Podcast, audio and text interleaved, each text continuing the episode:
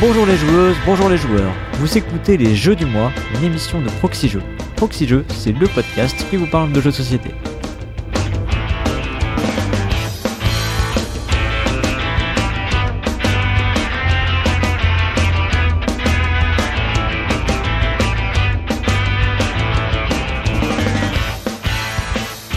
Je suis Cyrus et pour m'accompagner dans cette émission, j'ai retrouvé mon binôme euh, traditionnel puisque c'est Twin qui va m'accompagner ce soir. Salut Twin. Salut Cyrus. Comment tu vas?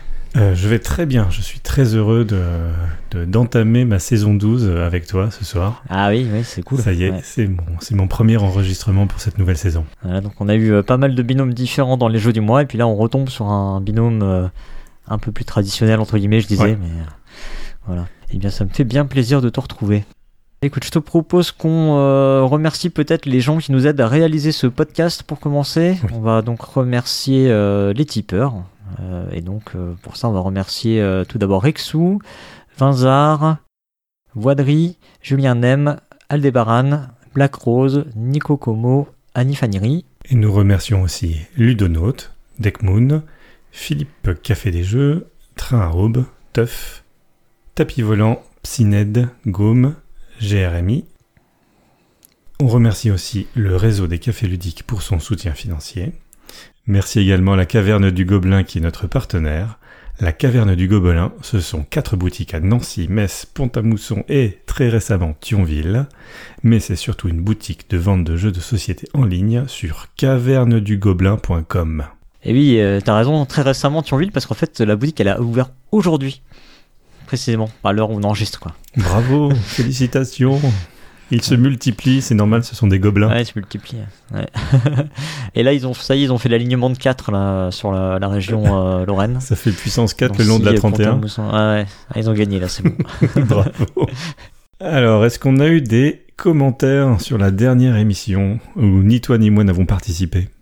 Euh, donc dans la dernière émission, c'est euh, BenoFX qui présentait Malin et euh, le Pionfesseur qui faisait donc euh, sa première dans les jeux du mois et qui nous parlait de Under Falling Skies. Mhm. et donc il n'y bah, a pas eu énormément de commentaires, hein, ça va décevoir le professeur, hein, mais bon. Il n'a pas été assez polémique. Ouais, ouais, il faut croire, il faut croire. Mais d'ailleurs, il y a une partie des commentaires qui, euh, qui parlait de, de son approche dans les jeux du mois, puisqu'il a, il a tenté une approche un petit peu différente de, dans les jeux du mois, euh, peut-être un petit peu moins dans le, dans le canevas qu'on se, qu'on se bah, qu'on se, qu'on se met. Euh, voilà, donc c'était, c'était plutôt intéressant. Il y a Gerny Lolo qui a, qui a, bien aimé et Chips qui a moins bien aimé. Voilà. Donc euh, pour l'instant, il y a un partout. il n'y avait pas assez de, de, commentaires pour faire une majorité dans un sens ou dans un autre. On a eu aussi un petit commentaire de la part de Grégory Grard hein, qui nous a renseigné sur une question qu'on se posait là sur euh, l'illustrateur mhm. de mots malins. Et donc c'était pour préciser qu'il s'agit de Soumon Simon Douchy, qui est graphiste chez Blue Orange. C'est lui qui a fait les illustrations de mots malins. Voilà, donc on a enfin la réponse à cette question qui a été posée dans l'épisode. Très bien, bah écoute, on va pouvoir attaquer tout de suite du coup. Très rapidement, ça y est, on est prêt. C'est toi qui attaques? Euh, Oui, alors euh, bah, de mon côté, je vais vous parler de Dune Imperium, et euh, en ce qui te concerne, Twin? Moi, je vais parler de Le Roi est mort. Très bien. Bon, bah alors, il va être question de, de noblesse et de, et de grandes maisons. et de décès. et de décès, ouais. Très bien, bon bah allez, on attaque avec le Dune Imperium. C'est parti.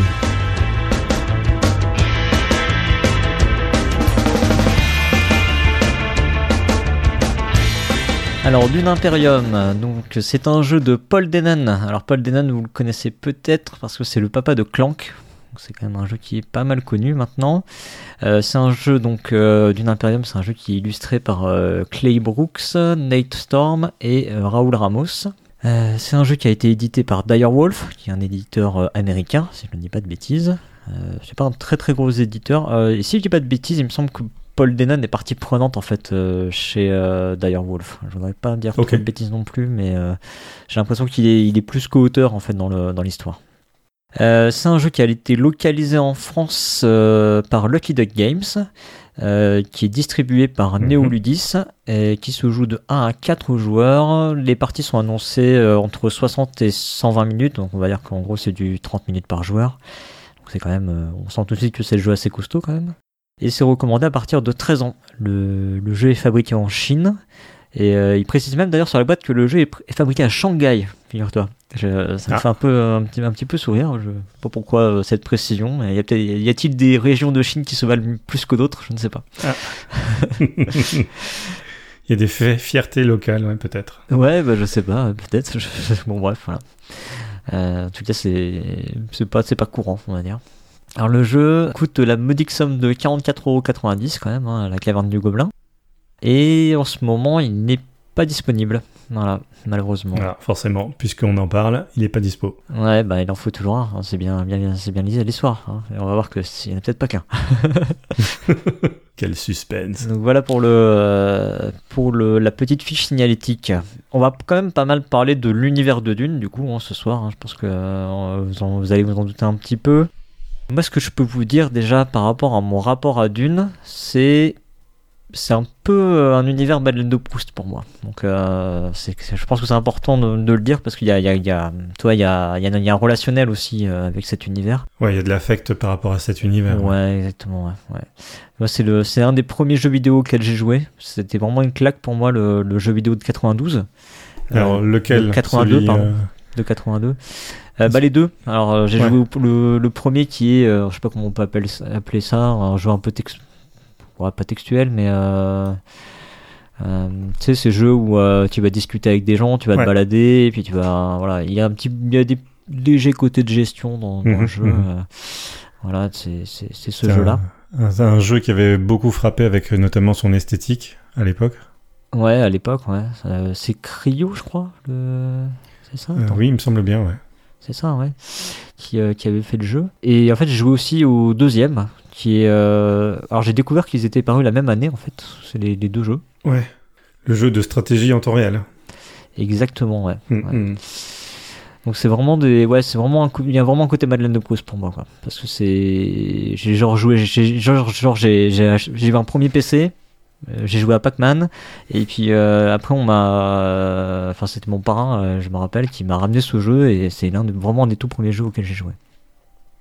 J'ai aussi vu le film de Lynch de 1984. Alors toi, je les ai pas joués à ces, à ces dates-là. hein. J'étais un petit peu trop jeune à cette époque-là, mais je les ai joués un peu plus tard. J'ai aussi vu la. Il y a deux mini-séries qui existent. Une mini-série Oui. sur sur Dune, le premier tome, on va dire quoi. Ouais. Qui est, euh, alors qui est réalisé par un, un réalisateur américain que je ne connais pas, hein, qui a pas fait énormément de choses, qui s'appelle John Harrison en 2000. Et puis il y a une suite, donc Les Enfants de Dune, par un autre réalisateur euh, qui s'appelle Greg euh, Yaitans, je sais pas comment ça se prononce, en 2003. Donc voilà, moi j'ai j'ai un peu vu tout ça et là, bah, en grand fan du coup, euh, je suis allé voir le film euh, tout récemment là de, de Villeneuve. Mais est-ce que tu as lu les livres aussi? Ou quel livre est-ce que tu as lu? Eh ben, je, écoute, j'ai juste entamé le, le premier tome de Dune, figure-toi, parce que bah, figure-toi que j'ai lu pas mal de SF, mais j'ai jamais lu Dune. Ah, excellent. Donc t'es rentré dans la franchise par, euh, par la franchise, quoi, pas par l'œuvre originale. Et ouais, complètement, ouais. ouais. C'est fou, hein. Donc, euh, donc voilà, moi je pense que c'était intéressant peut-être de, quand même d'en parler. Je sais pas, toi, tu, tu connais cet univers Dune? Oui, oui, moi je suis rentré par les livres et, euh, et effectivement à peu près le même parcours. hein. Comme je suis un petit peu plus âgé, moi j'ai vu le film euh, de Lynch avant d'avoir la, joie de jouer aux deux jeux vidéo qui ont été euh, enfin, très très très importants aussi moi dans ma dans ma carrière de joueur de jeux vidéo. Mhm. J'avais bien ap- apprécié aussi la, les- la série télévisée, surtout parce qu'elle était très, euh, très fidèle, tant graphiquement que dans, dans la narration, euh, au déroulé des, des deux premiers, des deux premiers livres. Moi, alors j'avais pas trop accroché aux séries pour le coup, Hmm. Euh, mais je les ai vus, je pense, trop tard en fait. Euh, Il y a un côté un peu cheap quand même dans, la, dans Oui. les séries. Oui, oui. Donc, euh, c'est ça qui m'a un peu, un peu ennuyé. Euh, donc Dune Imperium, parce qu'on est là pour parler quand même du jeu, Dune Imperium. Donc c'est un jeu qui va mêler deux mécaniques principales, qui sont le deck building et le placement d'ouvriers.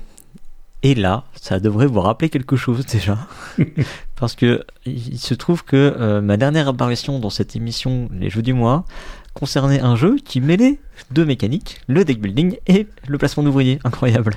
Voilà. Et donc c'était euh, Les Ruines perdues de Narak. Donc c'est un jeu qui est sorti l'année dernière aux États-Unis, hein, donc je, Mhm. je reviens sur Dune Imperium évidemment. Et euh, c'est un jeu qui est d'ores et déjà classé 30ème au classement BGG. quand même assez dingue. Ça, c'est incroyable. Alors même si on sait que, on sait que ce classement il bouge, euh, je trouve qu'il bouge de plus en plus vite quand même. Mais bon, c'est, ça reste quand même une belle performance 30ème, quoi. surtout en moins, de, en moins d'un an du coup. On peut peut-être rapidement parler de, de la conception du jeu. Euh, c'est, euh, c'est un jeu donc, que Paul Denon a, travaillé depuis bah, déjà depuis quelques années. Il avait voulu faire un deck building en fait dans l'univers de, Dune. Alors je, sais pas trop comment il a eu la licence et tout ça, il, il, en parle pas dans, le, dans les articles que j'ai vus. Euh, donc il voulait faire un deck building et puis en fait il s'est rendu compte qu'il euh, manquait des choses avec ce deck building et il est revenu sur le, principe de plateau, ce qu'il avait fait déjà dans Clank finalement. Donc il a voulu amener un plateau et euh, il voulait que, que notre façon de jouer soit aussi influencée par la façon qu'ont les autres de jouer. Parce que euh, j'y reviendrai, mais l'univers de Dune, c'est euh, aussi de l'intrigue, c'est euh, des conflits entre des maisons, enfin des grandes maisons. C'est voilà, il y, a tout ça. Donc il faut il faut essayer de comprendre ce que les autres font pour anticiper, pour éventuellement les contrer, pour pas se faire avoir. voilà, il faut éviter les coups, les coups de couteau dans le dos, etc. Quoi. Donc, euh, il avait envie de, il avait envie de retrouver ça finalement dans, dans le jeu. Quoi. Donc ça, c'est, euh, en tout cas, c'est son, c'est son intention. Donc on va, on va essayer de regarder un petit peu euh, comment ça se, ça se figure. S'il réussit ou pas. Voilà. Alors, pour rentrer un petit peu plus dans les détails mécaniques, on va avoir un deck euh, commun, donc comme dans la plupart des deck building. En plus, on va commencer avec 10 cartes, hein, donc rien de plus classique. Euh, on va mhm. piocher 5 cartes. Et donc à chaque tour de jeu, on va avoir 5 cartes et puis on va, euh, on va jouer chacun notre tour comme ça. Le jeu est décomposé en deux phases. Donc chaque manche, on va dire, est décomposé en deux phases. Il y a une phase d'action et ensuite il y a une phase de conflit.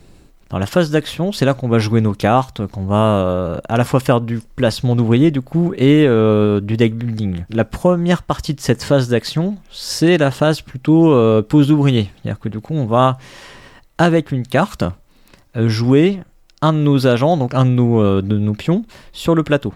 On en a deux, comme dans Narak, et on va devoir jouer une carte associé à, ce personnage pour le placer à un endroit du plateau. Sur la carte, en fait, il y a des petits symboles et sur le plateau, on va retrouver ces symboles. Et du coup, bah, il faut que j'ai, euh, je sais pas, par exemple, si j'ai un rond, euh, enfin, si le, pardon, l'emplacement sur le plateau euh, possède un rond, bah, il faut que sur ma carte, il y ait aussi le rond pour que je puisse envoyer mon, mon agent sur cet endroit-là, quoi. Et faire l'action de la case, comme dans un placement d'ouvrier, quoi. Une fois qu'on a fait, qu'on a fait ça, donc chacun deux fois en théorie, on va ensuite passer à la phase de révélation. La phase de révélation, on va euh, révéler nos cartes. Et en fait, sur nos cartes, il y a deux, euh, il y deux éléments. Il y a une première partie, euh, il y a deux bandeaux, si tu veux. Sur la première partie, il y a l'action une action complémentaire qui va être réalisée donc en phase d'agent. Donc quand je place mon petit bonhomme, je fais l'action de la case et en même temps je fais la petite action qui est sur la carte. Et en phase révélation, bah, il, y a un deuxième bandeau, hein, c'est le tout, tout, tout, au bas de la carte. Et là, ça va donner euh, d'autres choses. En gros, ça va donner euh, des points d'intrigue, ils appellent ça. C'est ce qui permet d'acheter des nouvelles cartes. Et puis, ça peut donner aussi des points de, de combat, on va les appeler comme ça. Et là, ça va servir en deuxième phase, qui est donc la phase de conflit, où là, on va se foutre sur la gueule. Et là, c'est en fait, c'est con, c'est un principe de majorité. Euh, on a des, des cubes hein, qui représentent nos troupes. On va euh, toutes positionner au même endroit. Il n'y a, pas, a pas plusieurs endroits sur le plateau, c'est un endroit. Euh, le conflit, c'est ici que ça se passe. C'est un simple système de majorité. Donc, les petits cubes qu'on place dessus, ça vaut deux points. Et les, les points de combat qu'on gagne sur les cartes, bah, chaque point, c'est un point. Voilà. Et donc, en, fin de phase de conflit, on va regarder qui, a la majorité il va gagner une récompense, le deuxième gagne aussi une récompense potentiellement, et ainsi de suite. Voilà. Dans les grandes lignes, euh, voilà comment ça se passe. D'accord. Du coup, euh, ça fait énormément penser à Narak mhm. euh, sur les aspects mécaniques. Alors, pour regarder un petit peu ce qui existe avant, j'ai, je propose de décomposer en deux parties. Il y a les jeux qui concernent tout l'univers de Dune, et puis il y a les jeux. en fait, on, va faire une comparaison avec Narak, quoi, parce que honnêtement, c'est.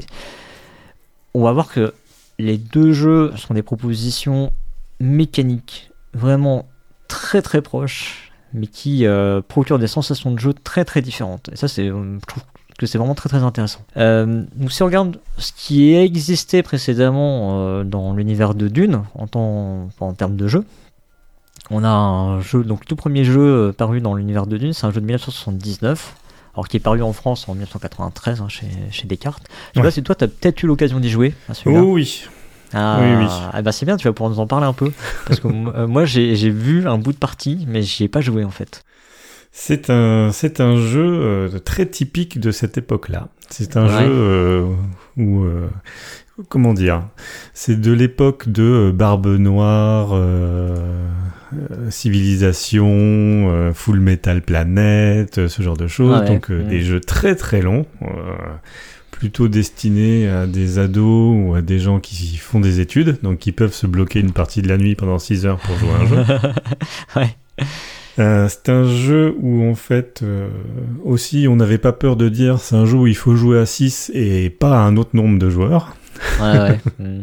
Donc euh, chaque euh, joueur euh, contrôle une des grandes, une des six grandes factions de, de l'univers de Dune. Et euh, c'est surtout dans la catégorie des jeux des dudes on map, donc les jeux un peu comme Risk où vous avez plein de Mhm. pions sur euh, une, une carte qui représente une partie de la planète euh, Dune, et avec énormément de plein de petites règles pour simuler quasiment tout ce qu'il y a dans les bouquins. Euh, donc euh, il y a des gens qui ont des pouvoirs de préscience, alors euh, ils vont pouvoir regarder en avance des cartes aléatoires de ce qui va se passer dans le tour suivant. Il y a des de des sables qui viennent bouffer aléatoirement. Allez, on a ça. on se bat, on se trahit, on fait des alliances, on change des alliances. c'est un truc assez monstrueux. C'est c'est- c'est simulationniste à mort en fait. quoi. C'était simulationniste à mort, d'autant plus que euh, donc dès le début de la partie, enfin très rapidement, on fait une alliance euh, par groupe de deux. Mhm. Et en fait, euh, les alliances sont quasiment, enfin il y a, y a trois binômes d'alliances qui sont euh, moins pires que les autres alliances. Donc euh, tout, à chaque fois qu'on joue, on fait quasiment tout le, temps- tout le temps les mêmes alliances.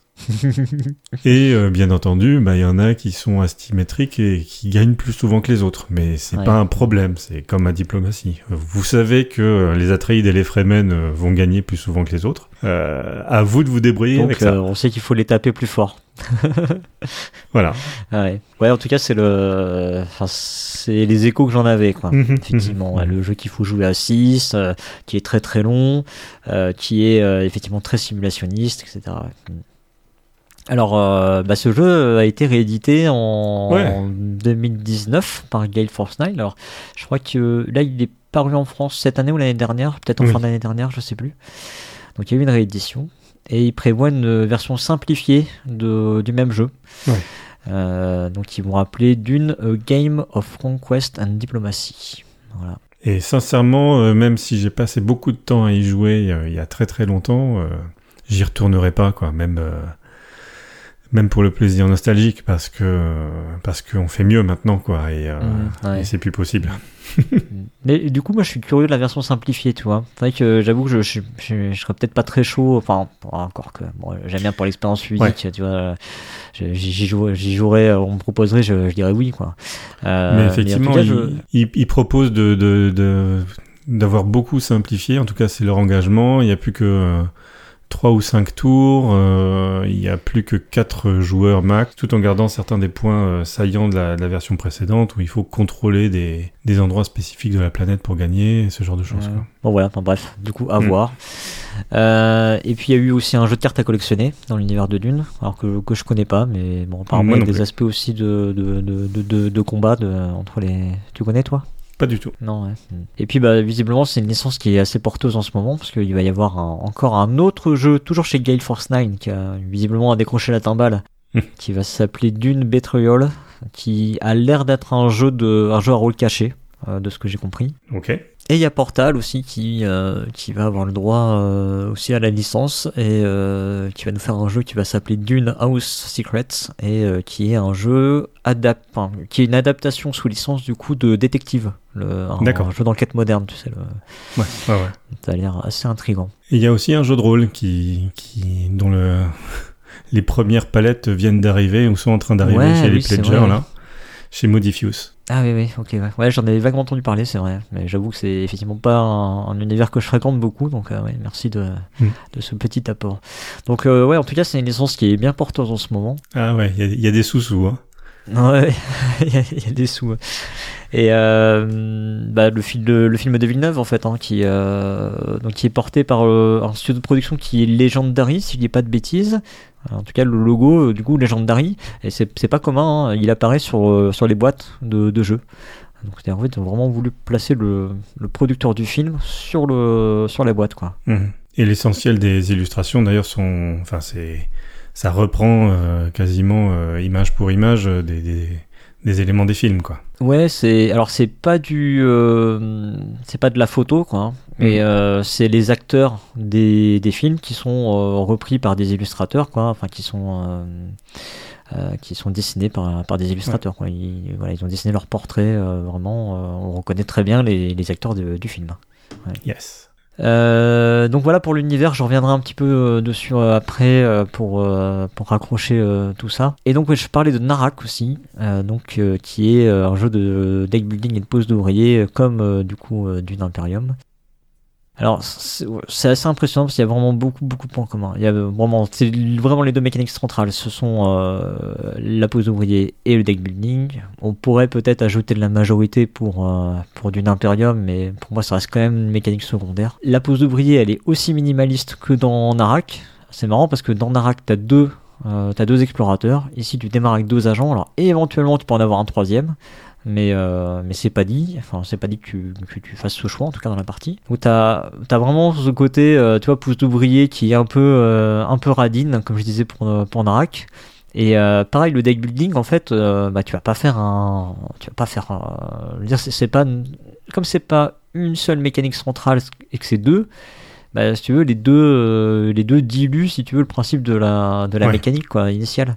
Donc, tu vas acquérir des cartes, tu vas éventuellement en, en tracher certaines, en, en virer de ton jeu, mais pas, pas, pas autant que si tu jouais à Star Realms ou à Ascension, euh, voilà, où tu vas euh, acheter des cartes à tous les tours. Quoi. Là, c'est c'est pas forcément le cas. Il y a peut-être des tours où tu vas, où tu vas passer euh, cette étape de deck building. Quoi. Et ça, c'était pareil dans Narak. Et alors, ce qui est encore plus drôle, c'est que même les, euh, les mécaniques accessoires, ce qui est à côté, que tu trouvais dans Narak, tu les retrouves dans une Imperium. Oui.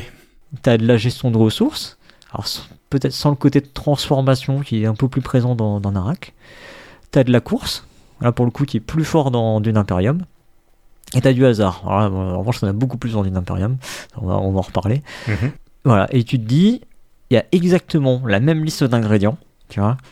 Et tu, fais la recette, tu mixes tout ça, tu fous dans le four, et à la fin, c'est pas pareil. C'est pas le Tu même. vois c'est vraiment, ça n'a rien à voir. Jusqu'à, moi, ce qui, m- ce qui m'épate, c'est quand tu te dis, je vais faire de la pose d'ouvrier et de la- du deck building, moi, ce qui, ce qui me sidère le plus, c'est que il y a vraiment eu cette idée euh, limite ergonomique qui a été exactement la même dans une Imperium et dans Narak, qui est de dire, pour me poser à un endroit, il faut que j'ai une carte avec Mhm. un symbole qui correspond.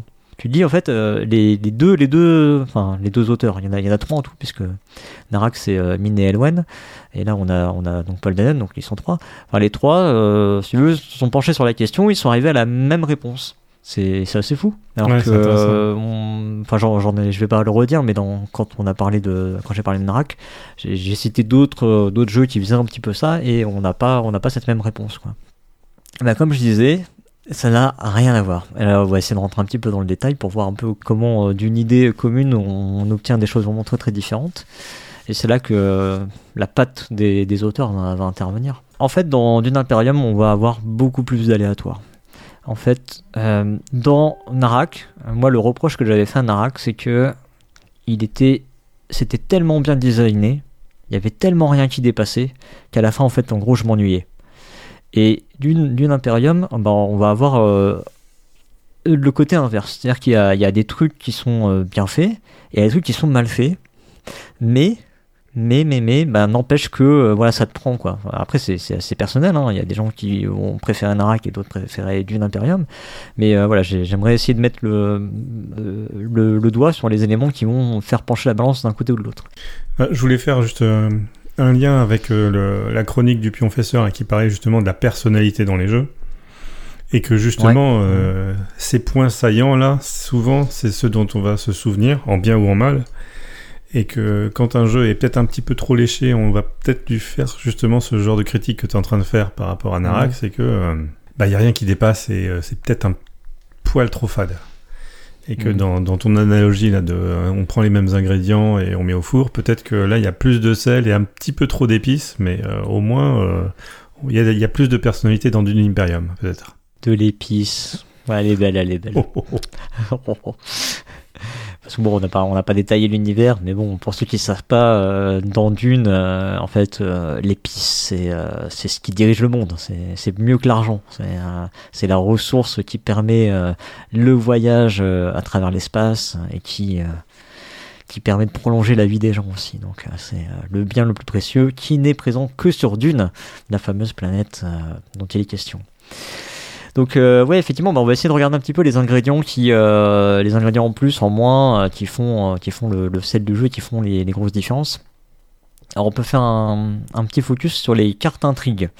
Alors les cartes intrigues c'est un un paquet de cartes euh, qu'on va pouvoir acquérir dans le jeu et qui sont euh, leur nom est pas mal trouvé hein. le côté intrigue c'est euh, quelque chose qui est assez présent dans l'univers de Dune euh, et ces cartes-là, en fait, elles vont donner des bonus. Elles vont permettre de, euh, faire des trucs, euh, de sortir. voilà, d'un seul coup, tu sors de ta manche un truc, quoi. C'est vraiment le. Toi, l'analogie, c'est hop, je sors un coup de ma manche, quoi. C'est exactement ça, les cartes intrigues. Et autant. Eh ben, en fait, c'est génial dans le jeu parce que, euh, parce que d'un seul coup, pouf, ça crée des rebondissements. euh, tu crois que, typiquement, dans les phases de conflit, tu vois, tu, tu penses que t'es en tête, et puis bah, finalement, bah, l'autre, il a une carte qui permet de gagner, euh, de, de gagner des points de combat ou euh, tu te dis que l'autre il a dépensé plein de plein d'unités pour rien et ben finalement il peut les retirer donc tu vois des, des trucs comme ça quoi Ouais. et en même temps et ben des fois tu te retrouves avec des cartes qui servent à rien voilà, parce qu'il y a un côté très contextuel aussi à ces cartes là et de temps en temps ben elles servent à rien. Puis tu as aussi cette impression que les cartes elles sont un peu déséquilibrées quoi. Si tu as une carte elle donne 2 Solaris c'est la monnaie du jeu bon bah quand t'en as pas besoin t'en as pas besoin quoi hein. Ouais. voilà. Et puis euh, en plus c'est pas c'est pas une somme énorme. Alors que quand t'as un truc qui euh, pour un épice euh, tu gagnes euh, 5 points de combat alors que t'étais 2 points derrière bah là t'es là t'es content quoi. Et ça c'est assez symptomatique du jeu en fait Bah, D'ailleurs, même dans les cartes, euh, les cartes principales de la partie deck building, euh, il y en a qui sont sacrément, euh, enfin qui en tout cas paraissent très très il y a des cartes qui très très puissantes, cheatées ouais, ultra des- puissantes et qui qui peuvent probablement aussi donner une mauvaise expérience de jeu à ceux qui les subissent parce que elles apportent un tel avantage par rapport au Mm. coût qu'elles- auquel elles ont été achetées que c'est ça peut être dégoûtant. ouais. J'ai oublié de te demander mais tu as joué au jeu Ouais, j'ai fait une partie. J'ai fait une partie à 4. Et euh, j'ai pas du tout aimé le fait que euh, un de mes adversaires euh, a pioché une carte qui s'appelle Christ, je crois, et qui gratuitement a- lui a donné autant d'influence que moi, alors que j'ai dû, dû dépenser plein de trucs pour, euh, pour obtenir la même chose que lui, il avait gratos. Mais ouais, effectivement, il y a des cartes qui paraissent un peu, euh, un peu cheatées, euh, qui peuvent aussi aller particulièrement bien dans un, dans un deck. Bon, Mm. euh, je, je vais passer les détails, mais bon, il y a des, en fait, dans, le- dans Dune, il y a des factions. Chaque joueur va incarner une maison avec un pouvoir spécial, donc il y a une petite, une petite asymétrie de départ comme ça. Et euh, il y a des factions qui sont euh, les Fremen, les Bene Gesserit, euh, l'Empereur et la Guilde spatiale. Euh, et donc ces factions-là, en gros, quand on va monter euh, en influence dans, dans ces factions, on va gagner des points. Parce que je l'ai pas dit, mais en fait c'est un jeu de course.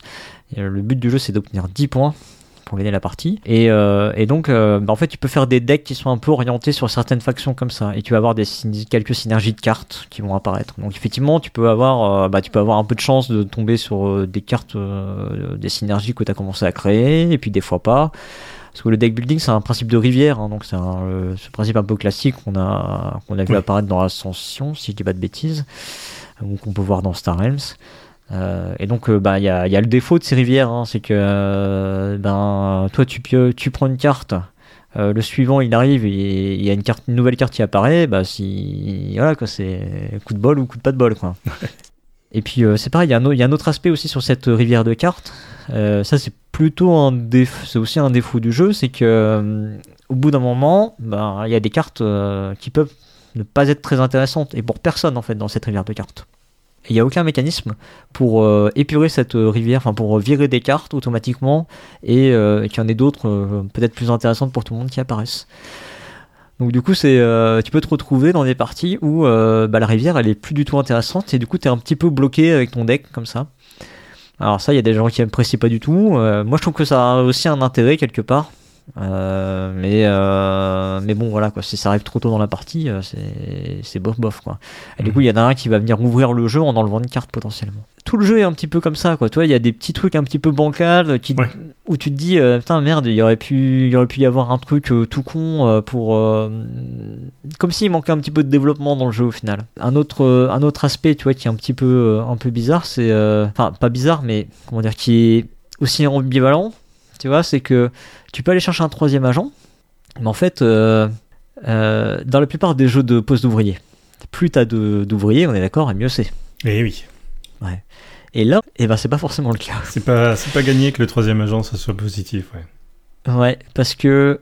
euh, alors là, il faut se rappeler un petit peu l'explication qui était très sommaire, hein, mais la première phase, donc c'est je pose mes agents et donc je joue une carte avec chaque agent. Et la deux, la phase, euh, enfin qui suit, c'est la phase de révélation. Donc là, je pose mes cartes et je fais l'effet du bas, donc les, les cartes que j'ai pas jouées en fait. Mhm. Et donc ça veut dire que cette phase où je vais révéler, bah, si j'ai joué trois agents, j'ai déjà joué trois cartes, donc potentiellement j'en ai moins. Alors. Évidemment, il y a des effets qui peuvent faire piocher des cartes, etc. Mais, voilà, mais- et du coup, ben, si t'es pas dans un jeu où tu vas piocher des cartes, et ben c'est pas forcément bien d'aller chercher son troisième agent. Alors ça, c'est intéressant sur l'aspect euh, pose d'ouvrier, parce que du coup, ça, ça perturbe un petit peu les habitudes. Donc moi, je trouve ça assez cool. Euh, mais en même temps, ben voilà quoi, tu te dis, euh, ben, en fait, son avantage, est-ce qu'il est vraiment aussi bien que ça Voilà, bon. Oui, pareil, dans, dans les règles, en fait, tu peux ne poser que zéro ou un agent aussi, si tu veux, pour euh, ne faire que euh, avoir tous les pouvoirs des, des cartes, là, Ouais. dans la phase de révélation. Et pareil, enfin, alors, j'ai que une partie derrière moi, mais j'ai pas vu si c'était tactiquement quelque chose qui, euh, qui valait le coup, quoi, de passer un tour sans, sans faire la partie phase d'ouvrier. Ouais, bah c'est très circonstanciel en fait. C'est très circonstanciel. Mais en fait, moi je trouve ça intéressant pour le coup que ce soit possible, tu vois. Tout à fait. Euh, après, est-ce que ça s'exprime beaucoup dans le jeu? Bah non, clairement non, non. Je Hmm. euh, j'ai pas j'ai pas fait 10 parties, mais euh, mais je l'ai très peu vu. Euh, je l'ai vu dans la dernière partie que j'ai faite, je l'ai vu. Et en plus, la, personne a, a fait ça, a fait une sorte de all-in. Du coup, en, en jouant pas ses agents, en allant chercher du coup comme ça une carte qui, qui donne des points. Encore une fois, je vais pas rentrer dans le détail, mais bon bref, il y a des cartes qui donnent des points. Ouais. Et euh, du coup, ça lui, est arrivé, ça lui a permis d'arriver aux 10 points. Sauf que, bah, en fait, euh, du coup, il s'est fait dépasser par un autre joueur qui est arrivé à 11 points. Quoi. Voilà. Donc, euh, voilà, mais en même temps, c'était un coup de poker, donc j'ai trouvé Mhm. ça plutôt cool qu'il le, qu'il le fasse dans la partie. C'était soit à tenter. Voilà. Et justement, ce truc-là, je pense qu'en même temps, il contrebalance un petit peu ce, côté où, euh, bah, si t'es dans les premiers à jouer dans un tour et que bah, la rivière, du coup, elle est, elle est, elle est en l'état, peut-être qu'il y a une carte qui a été révélée au tour d'avant qui est super intéressante, bah, euh, soit t'es premier et du coup ben tu te dis euh, j'ai peut-être une chance de faire quand même un tour et de, euh, et de pouvoir la récupérer au tour d'après de faire une pause d'agent. Et si t'es un petit peu dans la fin tu te dis bah peut-être qu'il faut que j'y aille quoi. Comme ça euh, ça te donnera peut-être un avantage stratégique sur la suite de la partie. Tu vois ça, ça propose quand même des choses et je Oui. trouve ça plutôt intéressant au final. Même si c'est hyper circonstanciel. Et voilà et puis, euh, et puis bah, t'as des trucs qui sont pas, pas hyper élégants. C'est, c'est pas autant que le Dune de 79, tu vois, où ils ont voulu tout faire, Mhm. mais euh, on voit qu'ils ont, enfin, que Paul Denon a voulu quand même placer plusieurs choses euh, dans le jeu. Tu vois, il y a les conflits, il y a, euh, et dans les conflits, tu peux gagner une position, par exemple, sur le plateau, qui va donner un micro bonus si quelqu'un vient ensuite sur cette case-là. Euh, en gros, c'est une case d'action et c'est toi qui la contrôle quelque part. Oui. Tu vois, et du coup, tu gagnes un Solari, un- enfin, tu gagnes euh, une bricole, quoi. Et du coup, c'est, ça aussi, c'est hyper circonstanciel, quoi. Moi, ça, ça m'est arrivé une fois sur toutes mes parties que quelqu'un gagne un bonus avec cette case, quoi, tu vois. Et en fait, il a, il a, il a pris la, la position sur un tour d'avant, donc ça, ça se fait dans les conflits. Et puis après, il avait cette position, mais bon, en fait, euh, voilà, quoi. Et du coup, d'ailleurs, je me suis rendu compte qu'il y a une règle que depuis j'avais oubliée, euh, qui est que si jamais ce truc-là retombe dans un conflit, la même position, t'as un avantage stratégique, je sais pas quoi. Du coup, je me Ouais, rappelle ouais, même pas la règle. Faudra que je la relise. Mais euh, donc du coup, tu vois, ça fait des trucs pas très très élégants parce que bah, c'est des points de règle dont tu te rappelles pas, donc t'es sûr de les planter. euh, Enfin, bon, voilà. C'est pareil, il y a- il y, a plein de trucs. Il y a vraiment beaucoup, beaucoup de chrome comme ça. Il y a, par exemple, sur les cartes aussi, alors que tout est symbolisé, il y a une micro, euh, micro mécanique là, du lien Fremen. En fait, elle est écrite, euh, et celle-là, elle n'a pas, de, elle a pas de symbole. Alors, euh, Mhm. du coup, on se pose des questions sur comment est-ce qu'ils ils s'en sortent pour localiser et tout. C'est un, peu, c'est un peu le bazar. Et pareil, ça, ça pose plus de questions, j'ai trouvé, que, que ça a apporté de, de plaisir ludique. Hmm. Ah ouais, c'est ça. Alors du coup, enfin, là, là, je me rends compte, tu vois, qu'on a, on a, on a parlé, on a cité quasiment que des défauts, quoi. Bienvenue dans les jeux du mois. Et ouais, on a cité quasiment que des défauts.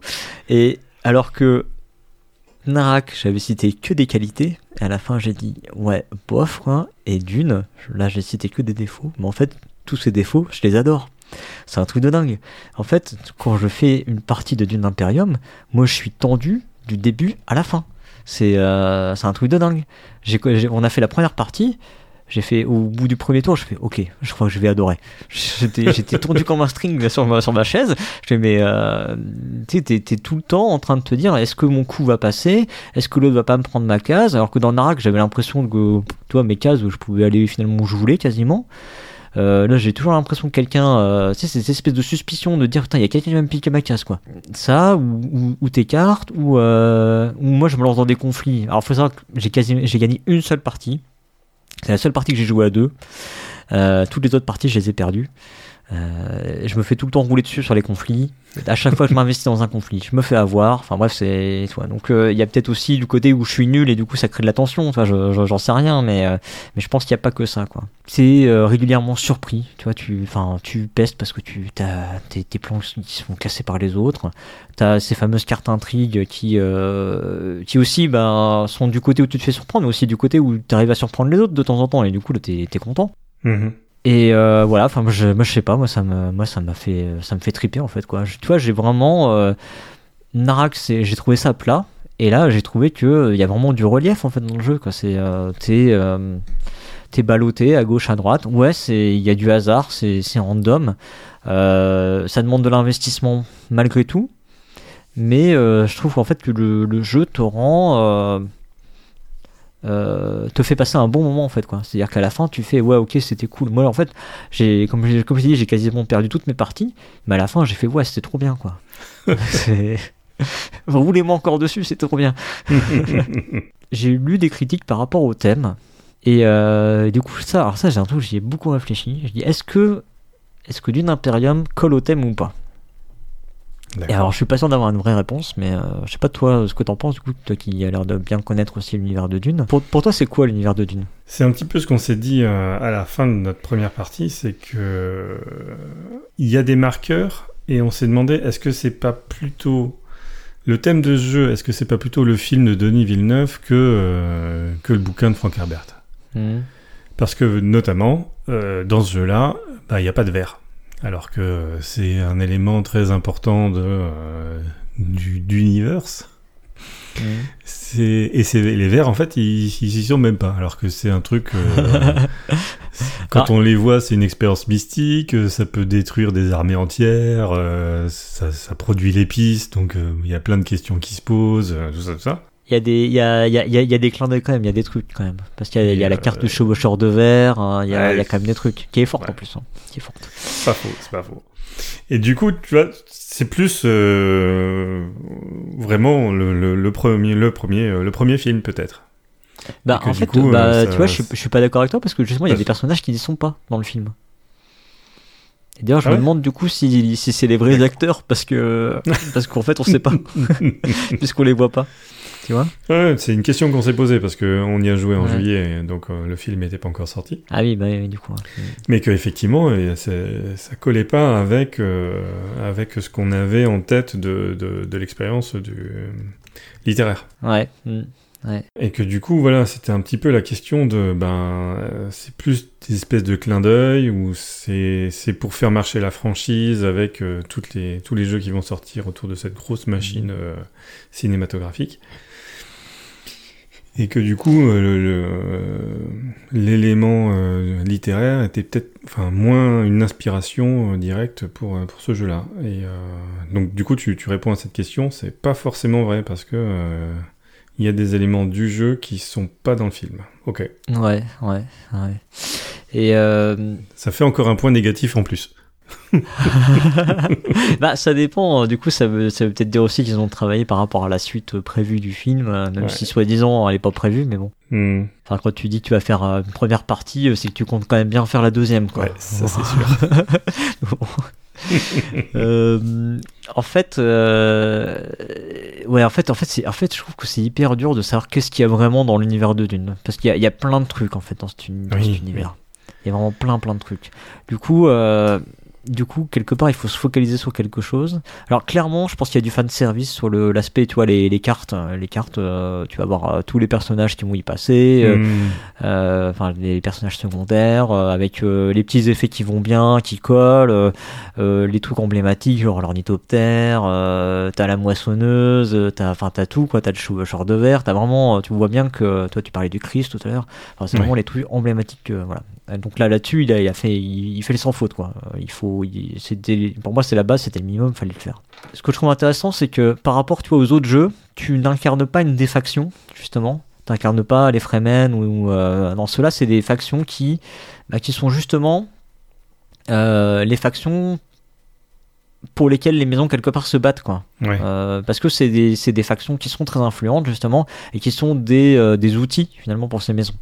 Ouais, ils et sont du coup passifs. ça c'est bien fait parce que c'est vraiment euh, tu vois c'est vraiment effectivement euh, c'est fait comme ça dans le jeu. Je trouve que même le, le placement d'ouvriers la façon dont c'est traité autant dans Narak tu vois on comprend que c'est euh, bah oui il faut des véhicules pour aller à un endroit machin truc là quelque part c'est euh, tu envoies un de tes agents donc c'est un membre de ta famille on va dire tu vois de ta, de ta maison que tu envoies et en fait tu vas l'envoyer avec soit un outil soit euh, quelque chose soit quelqu'un à un endroit pour faire quelque chose, comme si c'était quelque chose pour l'aider Mhm. dans sa mission. Tu vois. Et donc ce côté, ce côté, euh, même ce côté deck building, pour une fois, je trouve que limite, ben moi je trouve que les deck building, si tu veux, c'est jamais thématique. Mais en fait là, je trouve que ça marche parce que tu vas effectivement recruter.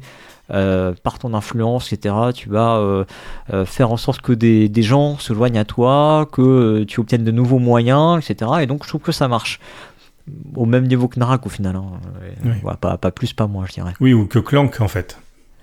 Ou que, ou que Clank, ouais, ouais, ou que Clank. Ouais, sauf que Clank, tu vois, t'es déjà, tu veux, t'es déjà un peu dans les tunnels, donc euh, c'est un peu bizarre, quoi. Alors Mm. que là, euh, tu exerces ta sphère d'influence à un niveau où, où, où personne n'est, en fait, tu vois, juste envoie des gens. euh, c'est... Donc euh, Clank, tu vois, je trouve qu'il est, il est dissonant là-dessus. Mais bon, bref. Ok. Et après, bon, bah, t'as ce, ces histoires de conflits, c'est un truc que tu retrouves finalement dans tous les jeux de Dune. Euh, Où à un moment, faut se foutre sur la gueule. Et euh, là, t'as l'impression que ça a été mis aussi là parce que euh, limite, c'est plus le ca- limite, c'est plus le canon, tu vois, des jeux que le canon de l'univers. Limite, je trouve. Tu vois, je, je sais pas ce que t'en penses, mais euh, comme si, par exemple, tu vois, Cthulhu, l'univers de Cthulhu. Moi, je, je trouve qu'en fait, les, les jeux s'inspirent plus finalement de l'univers de Cthulhu des autres jeux que vraiment de Cthulhu même. De Oui, l'univers de Cthulhu, de Lovecraft, tu vois. J'ai l'impression que c'est plus par ricochet que, Mhm, que, que des fois tu as des, des influences comme ça. Et euh, je pense que la partie conflit, c'est plus, limite, c'est plus ça dans, dans une Imperium. Ouais, parce qu'en en plus, là, le conflit, c'est. euh, les- S'il y a quatre tours, joueurs, plus, tout le ouais. monde va au milieu, tout le monde tire sur tout le Oui, monde, euh, tout le monde meurt d'ailleurs, et puis. euh, Et puis voilà, ouais, donc c'est pas très, euh, c'est pas très logique quoi. Ouais, ouais, ça c'est pas voilà. Bon, ça c'est ça c'est la partie que je trouve pas forcément bien bien raccord, mais mais au final, en tout cas, enfin moi j'ai beaucoup entendu, ouais, ça a rien à voir avec l'univers machin truc, mais en fait je pense que c'est juste des aspects de cet univers, ces aspects euh, intrigue entre les maisons, qui est plutôt euh, finalement qui est un peu méta, qui est au-dessus de l'histoire finalement. Oui. Euh, dans l'histoire de Dune, euh, finalement, quand tu lis, bah, il y a des personnages, tu vois, c'est vraiment auprès de certains personnages, et en particulier de, de Paul Atreides. Euh, et, et du coup, tu as, une impression finalement peut-être plus humaine dans le roman ou dans le, dans le film. Et là, effectivement, t'as pas, t'as pas ce côté humain en fait que tu peux avoir dans ce roman de science-fiction et dans, dans, dans les films. Mais euh, c'est plus méta. Et là, en fait, c'est là qu'il faut se raccrocher au nom du jeu. Parce que c'est bien Dune Imperium. C'est l'Empire de Dune. Donc c'est bien. euh, je veux dire, en tout cas, ils ont bien choisi le, le titre. Le titre dit bien qu'on va, euh, on va explorer l'univers de Dune au sens l'Empire et les intrigues qui, qui gouvernent cet Empire. quoi. Hmm, D'accord. Donc, moi je trouve que finalement, il, il s'en sort pas si mal. quoi. Euh, voilà, voilà. Bah, après, qu'est-ce qu'on peut dire juste pour conclure rapidement euh, Peut-être juste pour donner quelques éléments quand même. Euh, c'est un jeu qui est long. faut, faut, le savoir. C'est la première partie. faut compter 3 heures avec l'explication des règles, je pense, à 4. c'est un jeu qu'il faut jouer à 3 ou à 4. Il faut pas jouer à 2 ou à 1. C'est pas fait pour. Enfin, il y a des règles pour, mais franchement, enfin, moi j'ai essayé à 2, mais j'avais l'impression qu'il y avait trop de place pour le placement d'ouvriers, pour la partie placement d'ouvriers, si on joue à, que à 2, peut-être même à 3. Hein. Ben, en fait, il y a pas. en fait, l'adaptation pour jouer à 2, c'est que tu joues une famille fantôme qui vient se placer à certains endroits du plateau euh, de façon. Euh, tu tires une carte en fait qui dit euh, ils vont là quoi. Et puis ils peuvent monter dans le dans la force pour le, le conflit quoi. Et euh, ouais, c'est hyper artificiel. Et puis, ben, c'est le hasard. T'es pas en train d'essayer de deviner ce que l'autre il peut faire. Quoi. Donc, euh, voilà, ça peut être en même temps frustrant parce que tu peux te faire piquer des, des endroits que que peut-être normalement les autres joueurs pourraient, enfin sur lesquels les autres joueurs pourraient peut-être pas aller et euh, et puis des fois ben euh, t'as complètement quartier libre tu vois d'accord donc euh, pour, pour moi c'est vraiment pas enfin c'est vraiment pas à jouer à deux quoi à, solo, je, je, joue pas solo, donc je peux pas vraiment me prononcer, mais des retours que j'ai lus, bon, ça n'avait pas l'air terrible. Euh, j'avais peur à 3. Et finalement, j'ai fait qu'une seule partie à 3, j'ai déjà eu du mal d'en faire une. Euh, et, mais je voulais absolument faire une, donc euh, j'ai, bah, finalement, j'ai quand même senti la tension du jeu, etc. Et je me suis fait rouler dessus. Un autre truc intéressant quand même, donc bah, bref, tout ça pour dire jouer à 3 ou 4. Voilà. si vraiment vous voulez un jeu, si mécaniquement vous voulez un jeu de pose d'ouvrier et de, et de deck building, vous voulez jouer à deux, c'est vraiment pas la peine d'aller sur Dune, il faut aller euh, éventuellement sur Narak. Mais encore une fois, c'est pas du tout la même, euh, les mêmes sentiments de jeu. Ce qui est cool avec Dune Imperium, c'est qu'ils ont, euh, ont une application Direwolf, je crois qu'elle s'appelle Direwolf Digital ou Direwolf Companion, je sais plus. en tout cas, ils ont une application qui propose des espèces d'extensions en fait. Alors, si vraiment vous voulez jouer à deux, il y a la maison à Gal, le truc, le deck de la maison euh, euh, fantôme là, qui, euh, qui, peut être géré par l'appli. D'ailleurs, petite anecdote là-dessus. Dans le deck qui se trouve dans l'application, il y a une carte en plus. qui est une carte qui permet de virer des cartes de la rivière. Ah Tu te rappelles le coup de tout à l'heure? Ouais, ouais. Et ben cette carte-là, elle n'est pas dans la boîte et elle est dans l'application. Euh, donc comme quoi peut-être ils ont eu des retours sur ces aspects-là et puis euh, voilà. Donc du coup bah, cette carte elle peut arriver euh, une ou deux fois dans la partie, enfin j'en sais rien. Nous on est tombé dessus en tout cas. Et puis il y a aussi donc dans cette application-là il y a un autre mode de jeu qu'ils appellent le mode éclaireur d'Arakin qui est un mode qui rajoute des, événements. Donc ça rajoute encore du, hasard, du random dans le truc. Il se passe encore des trucs dans tous les sens c'est enfin ça va dans le canon du jeu donc euh, moi j'ai pas essayé mais euh, mais bon euh, peut-être à l'occasion tu vois pourquoi pas pour faire une partie ça va, ça va te proposer de faire des, des trucs en plus des espèces de ça va te proposer des espèces de missions des machins comme ça quoi qui faire des bonus. En gros c'est par exemple ce tour-ci bah si tu vas sur telle case tu auras un bonus quoi voilà. Donc du coup tout le monde a envie d'y aller quoi. Enfin j'imagine mhm. parce que j'ai pas essayé. Et il y a un mode Blitz. Alors j'ai dit que c'était long le jeu. Et ben ils, ont, ils proposent un mode Blitz donc qui est euh, censé être plus court. Alors encore une fois je l'ai pas essayé mais celui-là j'aimerais vraiment beaucoup l'essayer. Euh, déjà parce qu'il y a un truc. Et alors là il faut que je raconte une anecdote. et j'étais sur le cul du coup. C'est que quand on a fait notre première partie avec, euh, avec Lana, Drew et Danny, en fait on a, on a fait reset à la fin de la première du premier tour parce qu'en fait on s'est rendu compte qu'on avait merdé un truc. On avait mal mis en place les cartes euh, au début. Il y a des mhm. cartes euh, c'est un peu comme dans tous les jeux de deck building tu as des cartes standards là elles sont mises là euh, tu peux les acheter tout le temps. Et surtout en fait ce qu'ils avaient fait en préparant le jeu ils avaient mélangé toutes les cartes et puis ils nous avaient distribué au hasard. Mmh. et là j'ai fait putain au début tu sais ils me, font, ils me donnent ça et tout. Je me putain mais c'est génial. C'est trop bien D'entrée de jeu, on a des cartes au hasard au début. C'est un truc de dingue. tu vois, je me suis dit, putain, c'est génial. Et là, bon, bah, douche froide, du coup, après, quand on, quand on s'est rendu compte qu'on s'est déplanté. Et ben, figure-toi que dans le mode Blitz, en fait, ce qu'il te propose, alors c'est pas exactement ça, parce que ce serait complètement pété, hein, faut, faut, être honnête, les cartes sont pas du tout équilibrées, donc ce serait pété. en fait, ce qu'il te propose, c'est que tu peux euh, piocher un certain nombre de cartes, je crois que t'en pioches 7, et parmi ces cartes-là, tu peux choisir d'en garder euh, pour une valeur d'intrigue, euh, d'influence pardon, de 7. D'accord. Et, euh, et tu vas échanger euh, avec des cartes de ta main standard. Hmm. Et tout le monde, tout le monde voit les cartes que tu mets dans ton, dans ton deck de départ, du coup. Quoi. Et euh, ça, ça m'a l'air quand même pas mal. Quoi. Si ça marche, ouais, parce que. Bah, je, je pas pense. beaucoup de deck building qui, qui ont ce genre de. Mais ouais, mais en fait. euh, D'éléments dis, ouais, et, et du coup, j'étais un peu déçu parce que j'étais limite à me dire, putain, il faut, faut que je fasse un jeu comme ça, tu vois. Alors que bon, moi, je je rien à foutre de faire du- des jeux, mais. Et tu vois, et du coup, je fais, ah bah merde, Paul Denan, il y a pensé. voilà. Voilà, Ce qui renforce encore peut-être cette question de est-ce que euh, est-ce qu'ils sont allés au bout de leur développement quoi? Oui, mais voilà, ouais, c'est ça, alors exactement. ouais. Alors, que tu euh, rajoutes des événements euh, avec des petites missions. euh, on n'est pas trop Ouais. sûr de est-ce que à deux joueurs ça tient ou on, ou on sait juste un petit peu de matériel pour euh, pour euh, pour pas écrire sur la boîte 3 à 4 joueurs uniquement. Ouais. Et, et là, tu as un mode où euh, tu peux euh, potentiellement enlever 30 minutes d'un jeu euh, où, où, euh, effectivement il y a peut-être euh, il y a peut-être 30 minutes de trop quoi. Mhm, ouais, ouais. Et ouais, ouais, bah ouais, ouais, effectivement. Non, mais tu, tu, mets, tu mets le doigt sur le truc, effectivement. En tout cas, nous, c'était, ça, ça a été ma, ma, ma- mon impression, hein, c'est que pour un jeu à franchise, euh, alors je repars parce que moi j'emporte un petit peu la responsabilité. Là, j'ai commencé à parler avec des jeux à franchise avec euh, Harry Potter euh, Hogwarts, Hogwarts Battle l'année dernière, et que maintenant les jeux à franchise, il y en a partout tout le temps, et qu'on peut se poser la question de est-ce que ça vaut le coup à chaque fois. Euh, par exemple, euh, Lords of Waterdeep. C'est un jeu de pose d'ouvrier, euh, franchise de, euh, du monde de Donjons et Dragons. Ouais. mhm. Il est extrêmement solide. Euh, Il est très très fort sur tout ce qu'il propose.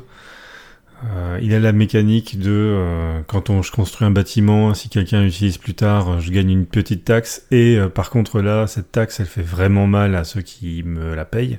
Mhm. Et donc ça marche. Il y a une rétention par rapport à ça. Et des Lords of Waterdeep, là, quand j'y ai joué la première fois, ça m'a mis une sacrée claque. Et euh, là, euh, j'avais envie de, de l'aimer, hein, ce Dune Imperium. Et, et j'ai pas encore, euh, j'ai pas reçu la claque. Alors peut-être que Ouais. l'extension euh, corrige certains trucs, ou peut-être qu'effectivement, avec le Blitz, le truc, le machin, et, et des corrections qui viendront euh, au fur et à mesure, peut-être que j'aurai enfin la claque que je mérite. Mais euh, je l'ai pas encore eu, quoi. je suis pas comme toi, j'ai pas eu la, la même chance que toi. Ouais, ouais. Que, ouais, alors à savoir aussi qu'il y a une extension euh, qui est en cours, enfin, ouais, qui est parue aux États-Unis ou qui est en cours, je sais plus, j'ai un, doute Ouais. d'un coup, Je crois qu'elle est... Ouais, je sais pas. qui s'appelle Dune Imperium Rise of X, euh, et qui va euh, changer une partie du plateau, je crois, et ajouter quelques cases supplémentaires, puis va ajouter aussi des cartes, voilà, il y a des, il y a des, des, des nouveaux effets, ce genre de choses. Bon voilà, je suis pas sûr que ce soit le truc indispensable. Tu vois, typiquement là dans, dans tout ce tas-là, euh, vraiment le mode blitz, il, me, il me titille quoi. Faut vraiment que j'arrive à trouver euh, euh, l'occasion de- d'essayer ça. Surtout si effectivement ça raccourcit un petit peu le jeu. Parce que bon, on, vous aurez compris que moi j'ai vraiment, vraiment adoré le jeu. Le, son défaut principal c'est que c'est quand même long. Euh, après, il y a, il y a du hasard, etc. Il- on, mais on sait dans quoi on met les pieds. Maintenant, vous êtes prévenus. Euh, il va se passer des trucs dedans. Vos plans, ça va mal se passer. Euh, et, voilà, c'est comme ça. C'est moi ce que j'ai trouvé aussi cool là-dedans, c'est que le jeu casse des codes. Tu vois, ce côté. euh, ce côté jeu de gestion en apparence, avec du deck building, de la, de la pose d'ouvrier. Donc, toi, on est dans des jeux normalement où ça se calcule quand même pas mal. Et ben là, on a, des, on a vraiment une proposition qui est, euh, qui est extrême. Qui est extrême dans, euh, dans, dans les aspects euh, d'aléas, de, de, de rebondissement, etc. Quoi. Et puis, euh, toi, même, même ce, ce truc qui est peut-être anecdotique, mais ce, ce côté où tu peux ajouter un ouvrier, ben ouais, mais attention, méfie-toi, c'est peut-être pas une bonne idée, quoi. je, trouve, je trouve ça, je trouve que c'est assez cool. Le jeu a peut-être aussi un petit défaut qui est de peut-être, là j'ai pas encore assez de partie, je pense à mon actif, peut-être un poil scripté dans le sens où euh, les conflits ont l'air quand même d'être vraiment importants. Je pense que c'est compliqué de gagner euh, sans gagner des conflits. Oui. Je pense que l'idée vraiment de Denan là-dedans, c'est de dire ok, il faut que vous soyez au bon endroit au bon moment. Tu vois, c'est vraiment, euh, il faut, c'est ce conflit-là, il faut bien doser pour pas aller mettre ses forces euh, en trop en des conflits euh, qu'on va perdre d'avance. C'est vraiment, c'est un peu ça l'idée de, de Dune. Et à côté, il y a quand même des points qu'on va glaner à gauche, à droite, mais il y en a pas énormément quoi. Et ce que je trouvais intéressant, c'est que j'ai quand même retrouvé euh, la patte de Denon en fait là-dedans. Donc Denon, c'est, on l'a dit, c'est le papa de, Clank. Il a pas fait beaucoup d'autres jeux, hein, mais Clank, c'est toute une série de jeux. Il y a Clank in Space, euh, il y a plein d'extensions dans les deux. Euh, maintenant, il y a le Clank Legacy, et puis il a fait aussi un autre jeu à côté qui est Eternal, qui est un jeu de, de plus d'affrontements, un peu à la Hearthstone, ce genre de truc, quoi. Qui est à la fois en démat et en, mais je crois que c'est pas des, exactement les mêmes jeux. Enfin bref. Celui-là, je le connais pas trop. En tout cas, on voit bien que c'est, euh, si tu veux, c'est le côté, euh, on a d'un côté Narak avec la pose d'ouvrier et euh, le deck building un peu à l'européenne, un petit peu, tu vois, dans ce côté très très polissé, très bien cadré, etc. Et de l'autre côté, on a Paul Denon avec une patte plus à l'américaine, ah, avec des gros clichés, évidemment, c'est des gros clichés ce que je dis, hein, mais euh, avec quelque chose d'un peu plus foutraque, euh, avec euh, peut-être un développement qui n'est pas allé au bout. Et c'est pour ça que je disais que je crois qu'il est partie prenante chez l'éditeur, ça explique peut-être aussi des choses, tu vois. Mhm. Mais ce qui est cool, c'est qu'on, tu vois, on, est face à un auteur qui, malgré ce peu de jeux, tu vois, on sent déjà qu'il y a une patte chez cet auteur-là, et moi je trouve ça assez intéressant. On a ce plateau là avec ce, ce deck building qu'on retrouve aussi dans Clank on a euh, notre façon de jouer qui est influencée par les autres, parce que tu vas vraiment devoir regarder ce que les autres font, avec euh, les, pistes d'influence, moi je ne vais pas rentrer dans tous les détails, mais euh, les pistes d'influence sur lesquelles il y, a, y, a des intérêts à passer devant les autres, les conflits sur lesquels il faut regarder pour être premier, il y a un certain nombre de cases qui font, qui permettent d'aller sur les conflits, donc là aussi il peut y avoir, il faut surveiller ce que font les autres pour pas se faire bloquer les cases sur nous, sur lesquelles nous on peut aller. Puis c'est un jeu avec du rebondissement, du suspense, euh, t'as des surprises, c'est voilà, c'est une proposition qui va dans ce sens-là, quoi. C'est une proposition qui fait qu'on va ressentir ce genre de ce genre d'émotion dans le jeu. Et voilà, et donc moi ça m'a moi ça m'a séduit en tout cas. Et je te souhaite du coup de, recevoir cette claque euh, dans une future partie, euh, si, c'est possible. Peut-être que tu es plus amateur, tu es peut-être plus Narak que d'une Imperium. Il n'y a pas de mal à ça. Il n'y a pas de mal à ça. Euh, voilà, bah, je vais juste refaire la fiche analytique rapidement. Donc c'était Dune Imperium, donc un jeu de Paul Denon, euh, illustré par euh, Clay Brooks, Nate Storm et, Raoul Ramos. C'est un jeu édité par Dire Wolf, localisé par Lucky Duck Game. D'ailleurs, au passage, leur, logo il est vraiment très discret. Hein. C'est vraiment, tu le vois juste au dos de la boîte. Il est en blanc sur le fond, sur le fond un peu foncé. Hein. Ils ont dû serrer la vis au niveau de. J'imagine, ouais. ouais. Euh, donc c'est distribué par Neoludis, c'est un jeu qui joue de 1 à 4, mais il faut jouer de 3 à, 2, 3 à 4.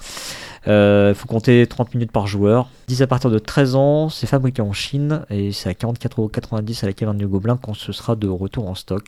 Voilà. Euh, bah écoute, je vais te repasser la parole pour nous parler de du roi est mort. le roi est mort, que se passe-t-il? Le roi est mort, et ouais. C'est terrible.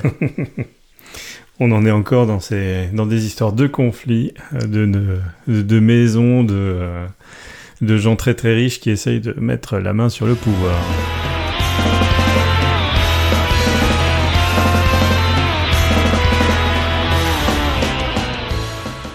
Alors, le roi est mort. Je vais commencer moi aussi par la petite fiche signalétique.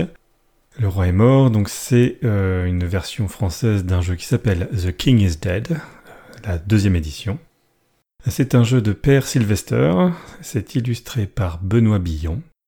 Euh, l'éditeur de la version originale c'est Osprey Games, c'est édité en français sous, sous, licence par Ori Games. C'est un jeu qui se joue de 2 à 4 joueurs et c'est proposé à partir de 14 ans pour des parties calibrées de 30 à 45 minutes. C'est un jeu qui est fabriqué en Chine. Euh, il est vendu aux alentours de 25 euros euh, chez notre partenaire, mais il n'est pas encore disponible. Et oui, donc le, jeu en anglais existe bien sûr. La version arrive mi-octobre, donc c'est comme pour Blitzkrieg dont j'avais parlé l'année dernière. Je prends un petit peu d'avance sur la version française. Mm. Alors du coup, euh, de quoi il s'agit? Alors parce que euh, moi j'en ai, euh, j'ai juste vu quelques trucs passer sur Twitter, mais mhm. j'ai juste cru comprendre que c'était un jeu de majorité. tu veux nous dire tout ça? Effectivement, c'est un jeu de majorité. Peut-être que tu as vu aussi les illustrations, parce que... donc effectivement, Le Roi est mort, c'est un jeu... C'est une seconde édition d'un jeu qui est sorti en 2015, du même auteur, Père Sylvester. Alors Père Sylvester, c'est quelqu'un qui a fait plusieurs jeux qu'on peut caractériser comme étant euh, avec un thème historique très très fort et qui favorise surtout la confrontation directe. Donc euh, il a fait un jeu sur euh, la fin du communisme dans les deux Allemagnes, Wir sind das Volk. Mhm. C'est lui aussi qui a fait le jeu The Lost Expedition par exemple et d'autres jeux euh, très très euh, très très présents dans un thème historique euh, comme euh, Polynésia. Ok. Euh, La deuxième édition, elle apporte que des nouveaux graphismes qui sont très très beaux. C'est dans un style de, de- plutôt d'enluminure euh, du Moyen Âge.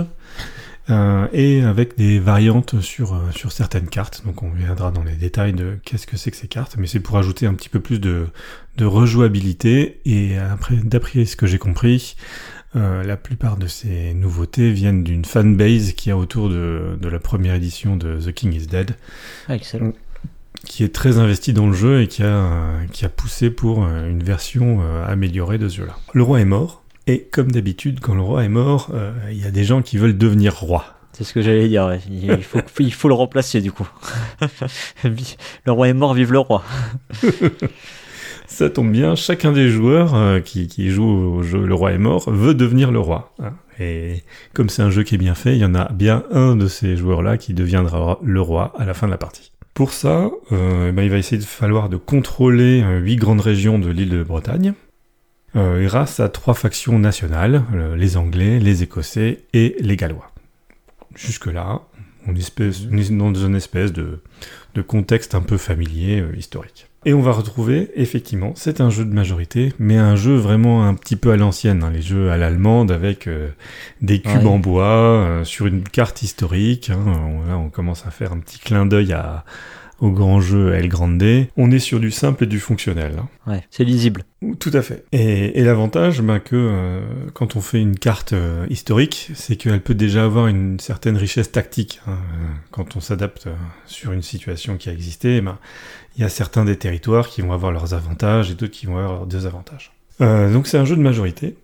Et sur ces huit territoires, et ben à la fin, les Anglais vont en, cont- en contrôler un certain nombre, les Écossais un autre, et puis les Gallois un autre. Et puis si c'est, euh, par exemple, les, Anglais qui contrôlent quatre territoires, les Écossais deux et les Gallois deux, et ben c'est les Anglais qui gagnent. Voilà. D'accord. C'est facile à comprendre.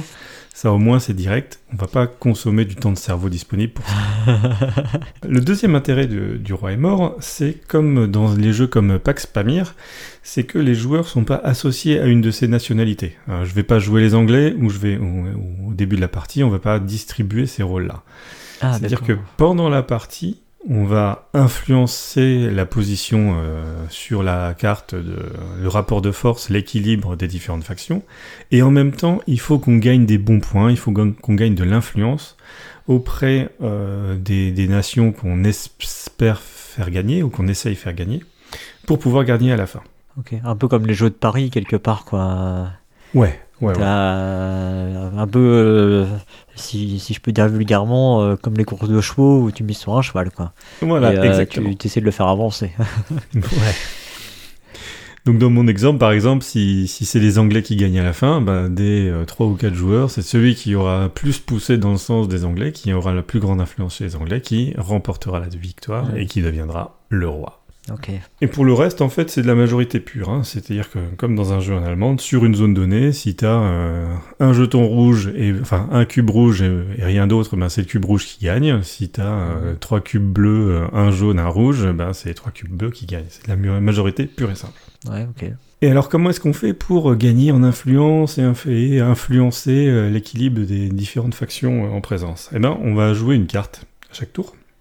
Mhm. On a 8 cartes au début, et euh, ces cartes-là ont un petit effet. Souvent, ça va être déplacer ou rajouter des cubes sur la carte. Euh, une fois qu'on a appliqué cet effet-là, on va retirer un cube, n'importe lequel, pas forcément un de ceux qu'on a déplacés. Et à la fin, euh, mon influence vis-à-vis des Anglais, les jaunes, eh ben, c'est le nombre de cubes jaunes que j'aurai récupéré pendant toute la partie. Et là, ça va être super intéressant. C'est vraiment le troisième intérêt. C'est qu'en fait, mon gain stratégique, c'est une perte tactique. Si j'augmente mon influence auprès des Anglais, c'est que je suis en train d'enlever des cubes anglais de la carte. Ouais, ouais. Donc je suis en train de les affaiblir. Ouais, je le sentais bien venir là, le coup du dilemme. euh. Yes. Et c'est un petit peu vraiment le point saillant en termes d'innovation ou de, de, de, de- du roi est mort.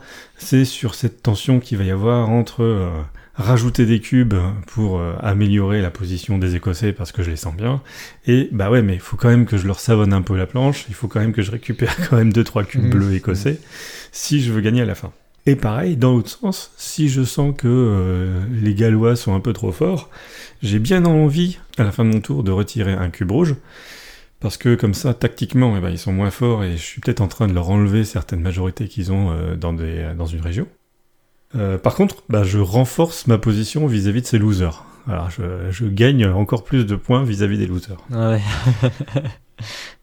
Euh, et donc là, c'est vraiment, ça va être tout, le- tout le sel du jeu. Ça va être, euh, je joue ma carte, euh, j'améliore euh, tactiquement ce qui se passe, et il faut que je pense à stratégiquement où est-ce que je me, pro- je me, je me projette.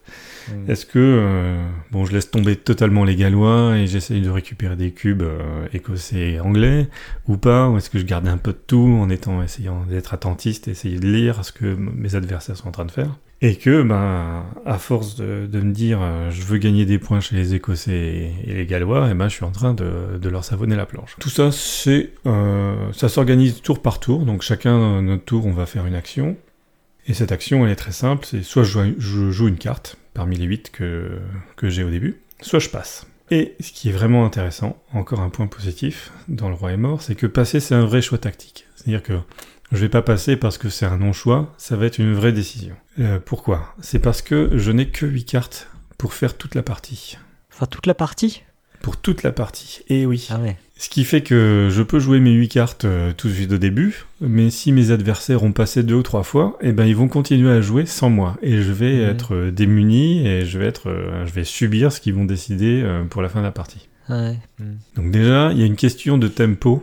Ouais, faut que t'étales tes cartouches un peu euh, pour euh, pouvoir voir ce que font les autres, pour pouvoir réagir, euh, Ouais. etc. quoi. En tout cas, c'est un choix. Et on Ouais. peut essayer de bourrer très rapidement et essayer de casser le jeu et essayer de dire euh, c'est bon, je, je fais le pari de m'arrêter plus tôt que vous parce que vous n'arriverez pas à m'attraper. Ou pas.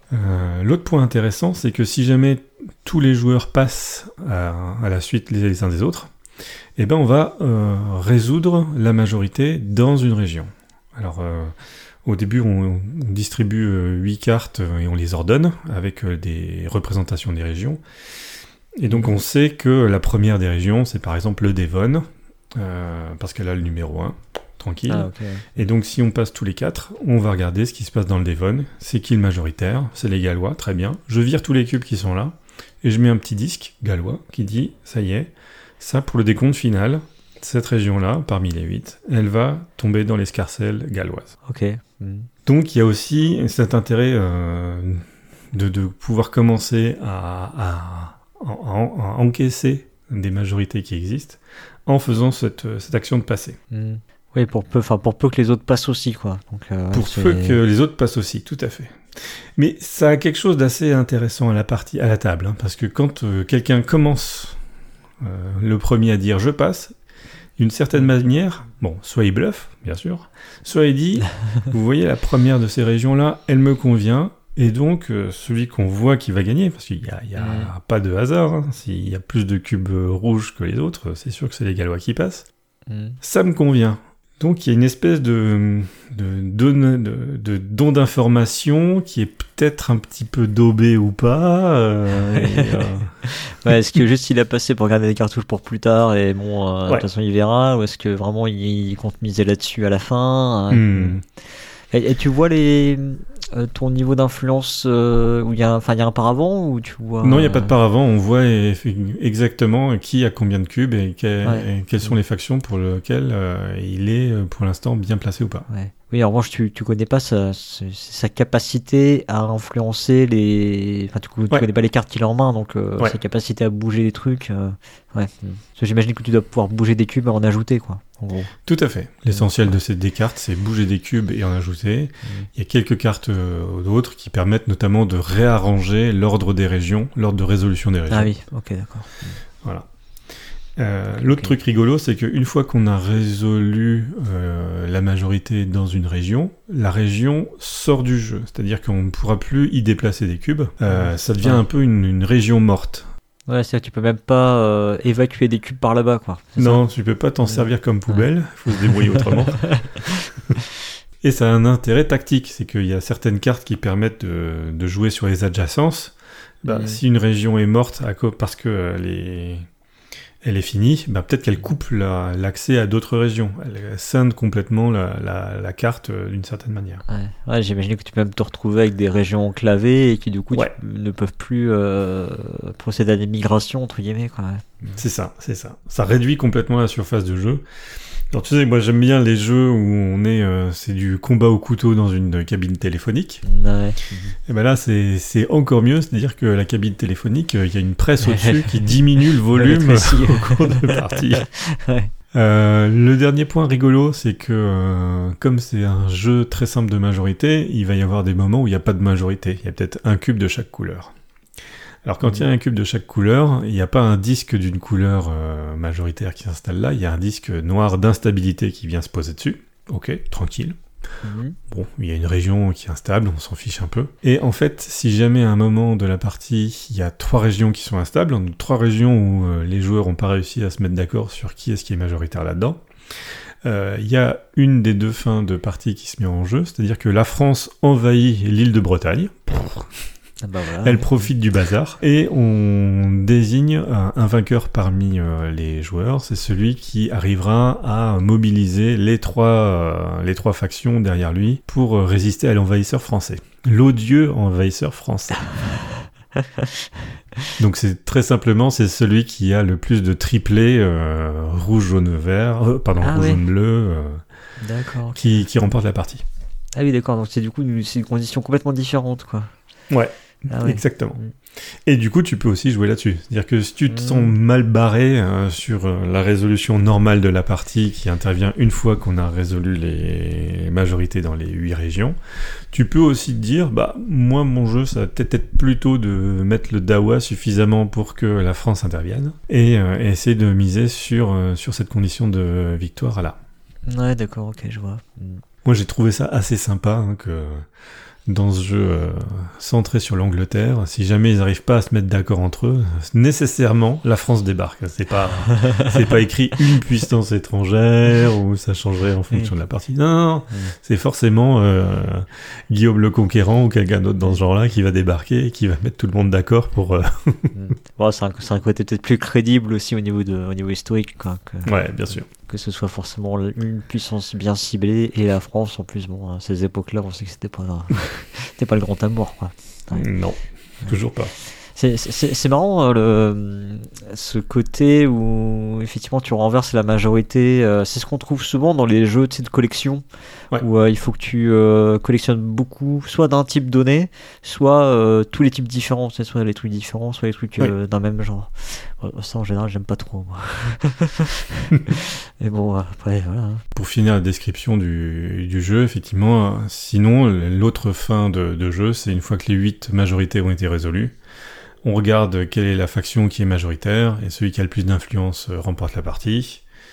S'il y a égalité, on regarde la deuxième faction euh, la plus importante, et on regarde qui a le plus d'influence euh, vis-à-vis de cette faction-là, etc. Donc c'est ultra simple, on voit tout ce qui se passe, c'est toute l'information est quasiment toute l'information est disponible. Ouais, ça doit avoir un petit côté calculatoire quand même du coup.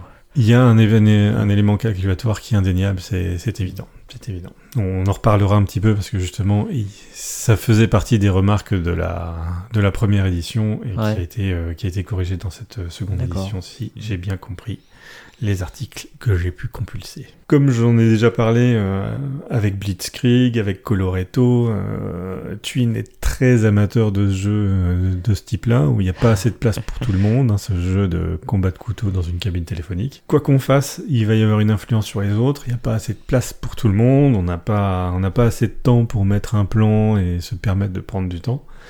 Euh, Il y a de la tension euh, du début à la fin. Au lieu de de- d'avoir voilà, quelque chose qui soit euh, très, euh, très martial comme dans Blitzkrieg ou euh, quelque chose de très simple avec euh, de, du- de la pioche et du stop ou encore comme dans Coloretto, là euh, c'est du jeu de majorité sur des territoires. Donc on est dans l'affiliation de El Grande ou de Wallenstein qui sont Mm. très très connus là-dessus. Et d'un autre jeu que moi j'avais beaucoup apprécié, là, d'un jeu de, de, de- de 2010, un jeu qui s'appelle Ratus, un jeu qui, euh, qui mettait en scène la, propa- la propagation de la peste noire par des rats euh, dans l'Europe médiévale, Mhm. Où il y avait aussi des, des, cartes qui permettaient de déplacer des cubes sur des zones, et puis euh, des cartes qui permettaient de déplacer des rats porteurs de peste sur, sur d'autres zones, et qui faisaient sauter tous les autres cubes euh, des pauvres humains qui, euh, qui subissaient la peste, la peste noire. Ouais, c'est vrai qu'on est vraiment dans, dans, le canon de ces jeux-là, quoi. Dans la position de... Enfin, les positions dans les jeux de majorité. Ce que tu racontais tout à l'heure sur le côté... Tu sais, ce, ce, dilemme entre je j'augmente mon influence sur euh, des nations, mhm. on peut dire comme ça, j'augmente mon influence sur une des nations ou je renforce cette nation sur le plateau. Mais du coup, voilà. Ça, ça, en revanche, ça me fait penser à des jeux. je sais qu'il y a des jeux qui font ça, mais euh, et t'as Animix aussi, euh, qui est sorti récemment là, chez Blue Orange, qui est un jeu de Mathieu Bossu, où t'as euh, ce côté où t'es, euh, t'as des cartes euh, sur une grille, et c'est des animaux, et en gros tu vas, il faut que pour marquer les points d'une espèce d'animal, il faut que ce soit toi qui soit qui ait la majorité des cartes dans ta main. Mais en mhm. même temps, ben, pour que ces animaux marquent beaucoup de points, il faut qu'ils soient quand même relativement bien présents sur le plateau, quoi, tu vois. Donc c'est ce dilemme comme ça, ça, ça on le trouve dans des jeux du coup qui qui sont pas des jeux de majorité pure, quoi. Ouais, ouais. Dans Monster Café aussi, t'as cette, euh, as cette, euh, ce tiraillement-là de est-ce que je récupère des cartes euh, pour faire des points ou est-ce que je les laisse au milieu pour, enfin, sur le, sur l'aire de jeu pour que l'effet multiplicateur ou qu'ils qu'ils soient en majorité sur la, la carte, sur le tableau de jeu pour, pour me rapporter plus de points. Et tu vois, dans, le, dans les deux cas, ça a des jeux de majorité en fait. Mais euh, je veux dire, euh, je compare euh, Le Roi est mort et, ces jeux dont on parle. Et pour autant, c'est effectivement, je, ne connais pas de jeu de majorité au sens avec la carte, etc. à la L grande. Euh, qui, qui fasse ça quoi. Donc euh, ouais c'est plutôt intéressant du coup de bah, d'utiliser cette mécanique qui est qui est vraiment intelligente pour un coup euh, pour un jeu de majorité. Après on aime on n'aime pas. Moi je trouve la mécanique intelligente mais en fait quand j'y joue je j'accroche pas à ces, mhm. je sais pas je, je, me dis que c'est un, un problème insoluble donc ça, ça ne convient pas à mon cerveau.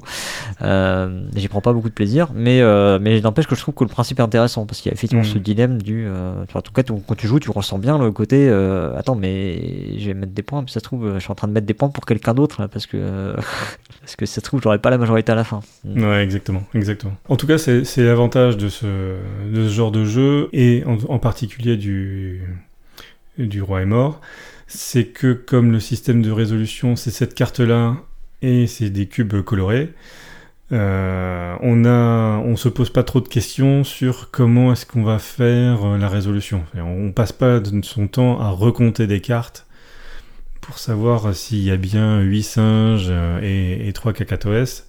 Ouais. on, voit bien que la prochaine région, c'est celle-là. On voit tout de suite qu'il y a plus de bleu que d'autres choses. Et que donc, voilà, on a le temps d'un cerveau, on a un peu plus de, disponibilité du cerveau pour pouvoir dire, bah, dans les 7 cartes qu'il me reste, laquelle est-ce que je vais choisir et quel est le cube que je vais récupérer. Quoi. Donc on, se, on, se, libère pour justement plus se poser la question de euh, tactiquement qu'est-ce que je fais et stratégiquement où est-ce que je veux arriver à la fin de la partie. Ouais. En fait, du coup, c'est que quelque part, euh, ça, ça sert l'ergonomie, euh, le fait que hmm. le fait qu'il y ait ce plateau et, et en plus, comparé du coup, comparativement au, jeu de coup que je citais sur cet aspect mécanique là de, de dilemme euh, je pose ou je garde, je prends, je pique un cube.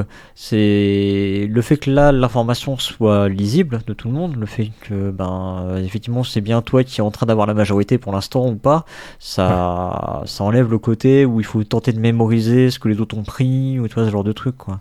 Ouais. Et, euh, ça rend le jeu peut-être un peu plus euh, je sais pas comment dire, mais effectivement, comme tu dis, quelque part, ça libère un peu aussi ton cerveau de, de, devoir retenir ces aspects-là, euh, ce qui n'est pas hmm. forcément plaisant pour beaucoup de joueurs en général. Hein. devoir retenir des trucs. Euh, oui, surtout recompter. Moi, c'est euh, rédhibitoire hein, de devoir recompter le nombre de cartes d'une certaine espèce et essayer en plus de rajouter dans ma tête. alors en plus, je sais que tel adversaire en a deux comme ça dans sa main parce que je les ai vus passer. Recompter, moi, c'est vraiment ce qui me sort de, de, mes processus de réflexion ou du, du, plaisir ludique que je peux avoir quand, euh, quand, euh, quand je joue. Mm. En ce qui concerne le thème, donc bon, euh, c'est très très joli, c'est très bien fichu. On n'est pas vraiment dans une exploration d'un thème très précis avec une date très précise. Hein, euh, des problèmes de succession euh, en Angleterre, on sait qu'il y en a eu, ok. Ah, ça revient tous les 30 ans, quoi, à peu près, ça non? revient régulièrement. à part cette petite pique de savoir effectivement qu'en cas de problème, si jamais on n'arrive pas à se décider, c'est nécessairement les Français qui débarquent. Bon, voilà, ça, c'est intéressant. mais, mais, mais du coup, il n'y a, pas- y a pas de date citée dans, le, dans les règles? Non, non, il y en a pas. Non, c'est vraiment, euh, c'est vraiment Ouais, nébuleux, quoi. C'est vraiment, c'est volontairement euh, flou, quoi. Ok. Ouais. Étant donné qu'il y a encore une part importante de gallois, on sait que c'est plutôt avant le Xe siècle, mais il n'y a rien de, il y a rien de vraiment écrit. Quoi. Hmm, ok. Donc, je suis pas sûr que ça s'applique euh, au 19e siècle, hein, par exemple. Ça, c'est sûr que non. Mais Ouais.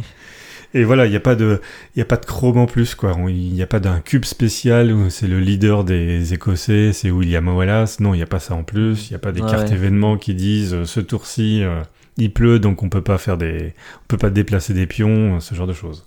Ouais. Donc il y a vraiment, euh, il y a, y a- y a- tout a été enlevé, tout ce qui est euh, un petit peu, euh, tout ce qui pourrait être du chrome, hein, justement, qui a, qui a beaucoup dans Dune Imperium. Là, il y en a Oui. pas du tout. Ouais, effectivement, là, on est, euh, on est aux antipodes à ce niveau-là. On sent que c'est Ouais, quand clairement. même bien, bien épuré, ouais. C'est très bien servi, en tout cas pour, euh, en ce qui concerne la, les illustrations. Donc les illustrations sont dans un style euh, d'enluminure de, de livres. Donc ça, c'est vraiment, euh, vraiment superbe. La carte est très colorée, euh, avec, on voit bien les distinctions entre les différentes régions. On se pose pas de question de est-ce que celle-là elle touche l'autre ou pas. Ça, c'est vraiment très très clair.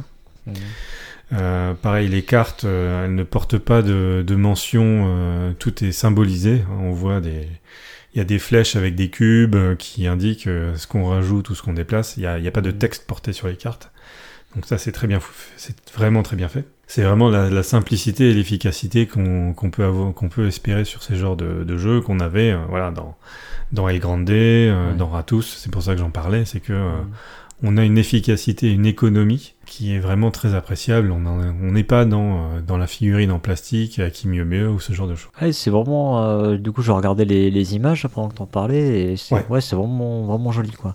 Et j'ai surtout, j'ai vu, j'ai vu les images de la première édition, euh, ça. Ouais, on comprend qu'il y a eu du boulot entre les deux, quoi. C'est plus austère. Et ça sera d'ailleurs euh, mon plus gros problème que je vais évoquer avec euh, Le Roi est mort, c'est que euh, dans cette boîte, eh ben, on, a une, on a une carte en carton, on a euh, des cubes en bois, une cinquantaine, on a Mhm. des disques en bois, une trentaine, et on a des cartes, une cinquantaine. Et euh, Vlatipa que on me produit tout ça en Chine. Ouais. Et là, euh, c'est vraiment un choc parce que euh, c'est c'est vraiment et typiquement euh, quelque chose qui devrait être produit euh, bah, en Europe pour le marché européen et euh, au Canada ou aux États-Unis pour le marché nord-américain. Mm. Pourquoi est-ce qu'ils vont aller me produire tout ça en Chine? Alors j'ai vérifié la version française, pareil, est produite en Chine et puis ben, elle, fait, elle fait trois fois le tour de la planète avant d'arriver sous le sapin de Noël. Mm, j'ai été vraiment malheureusement surpris quand j'ai récupéré ma boîte parce que euh, en voyant le matériel, j'étais persuadé que ça avait été fabriqué en Europe. Quoi. Ouais. Bah, c'est c'est pareil pour, du coup, pour Dune Imperium. Moi, j'en ai pas parlé, mais le, le matos, c'est aussi euh, que des, que des pions en bois, euh, des cartes. euh. Mais euh, bah, en fait, la, la, la, problématique hein, qu'il y a derrière, je, je pense, c'est que ce sont des, des éditeurs américains à la base, production euh, en Chine, parce que vision tout de suite mondiale, en fait. hein. Mhm. C'est que les, les- enfin, je veux dire, les, les distributeurs à l'étranger sont, sont cherchés tout de suite. Et du coup, ouais, bah, euh, production, production en Chine, quoi. Donc je voilà. Euh, bon, de toute façon, ils vont être punis tout seuls hein, puisque euh, là, euh, explosion des, des coûts de transport et en plus, euh, il n'y a plus assez de, de navires pour transporter tout ça. Bon. Euh, mais en fait, voilà, ça c'est vraiment le, le problème. Et puis, ben, l'autre problème, c'est que ben, le, la boîte est probablement trois fois trop grosse. hein. C'est que Mm. elle est vraiment profonde et donc il y a un insert en carton dedans pour, euh, pour euh, occuper le volume.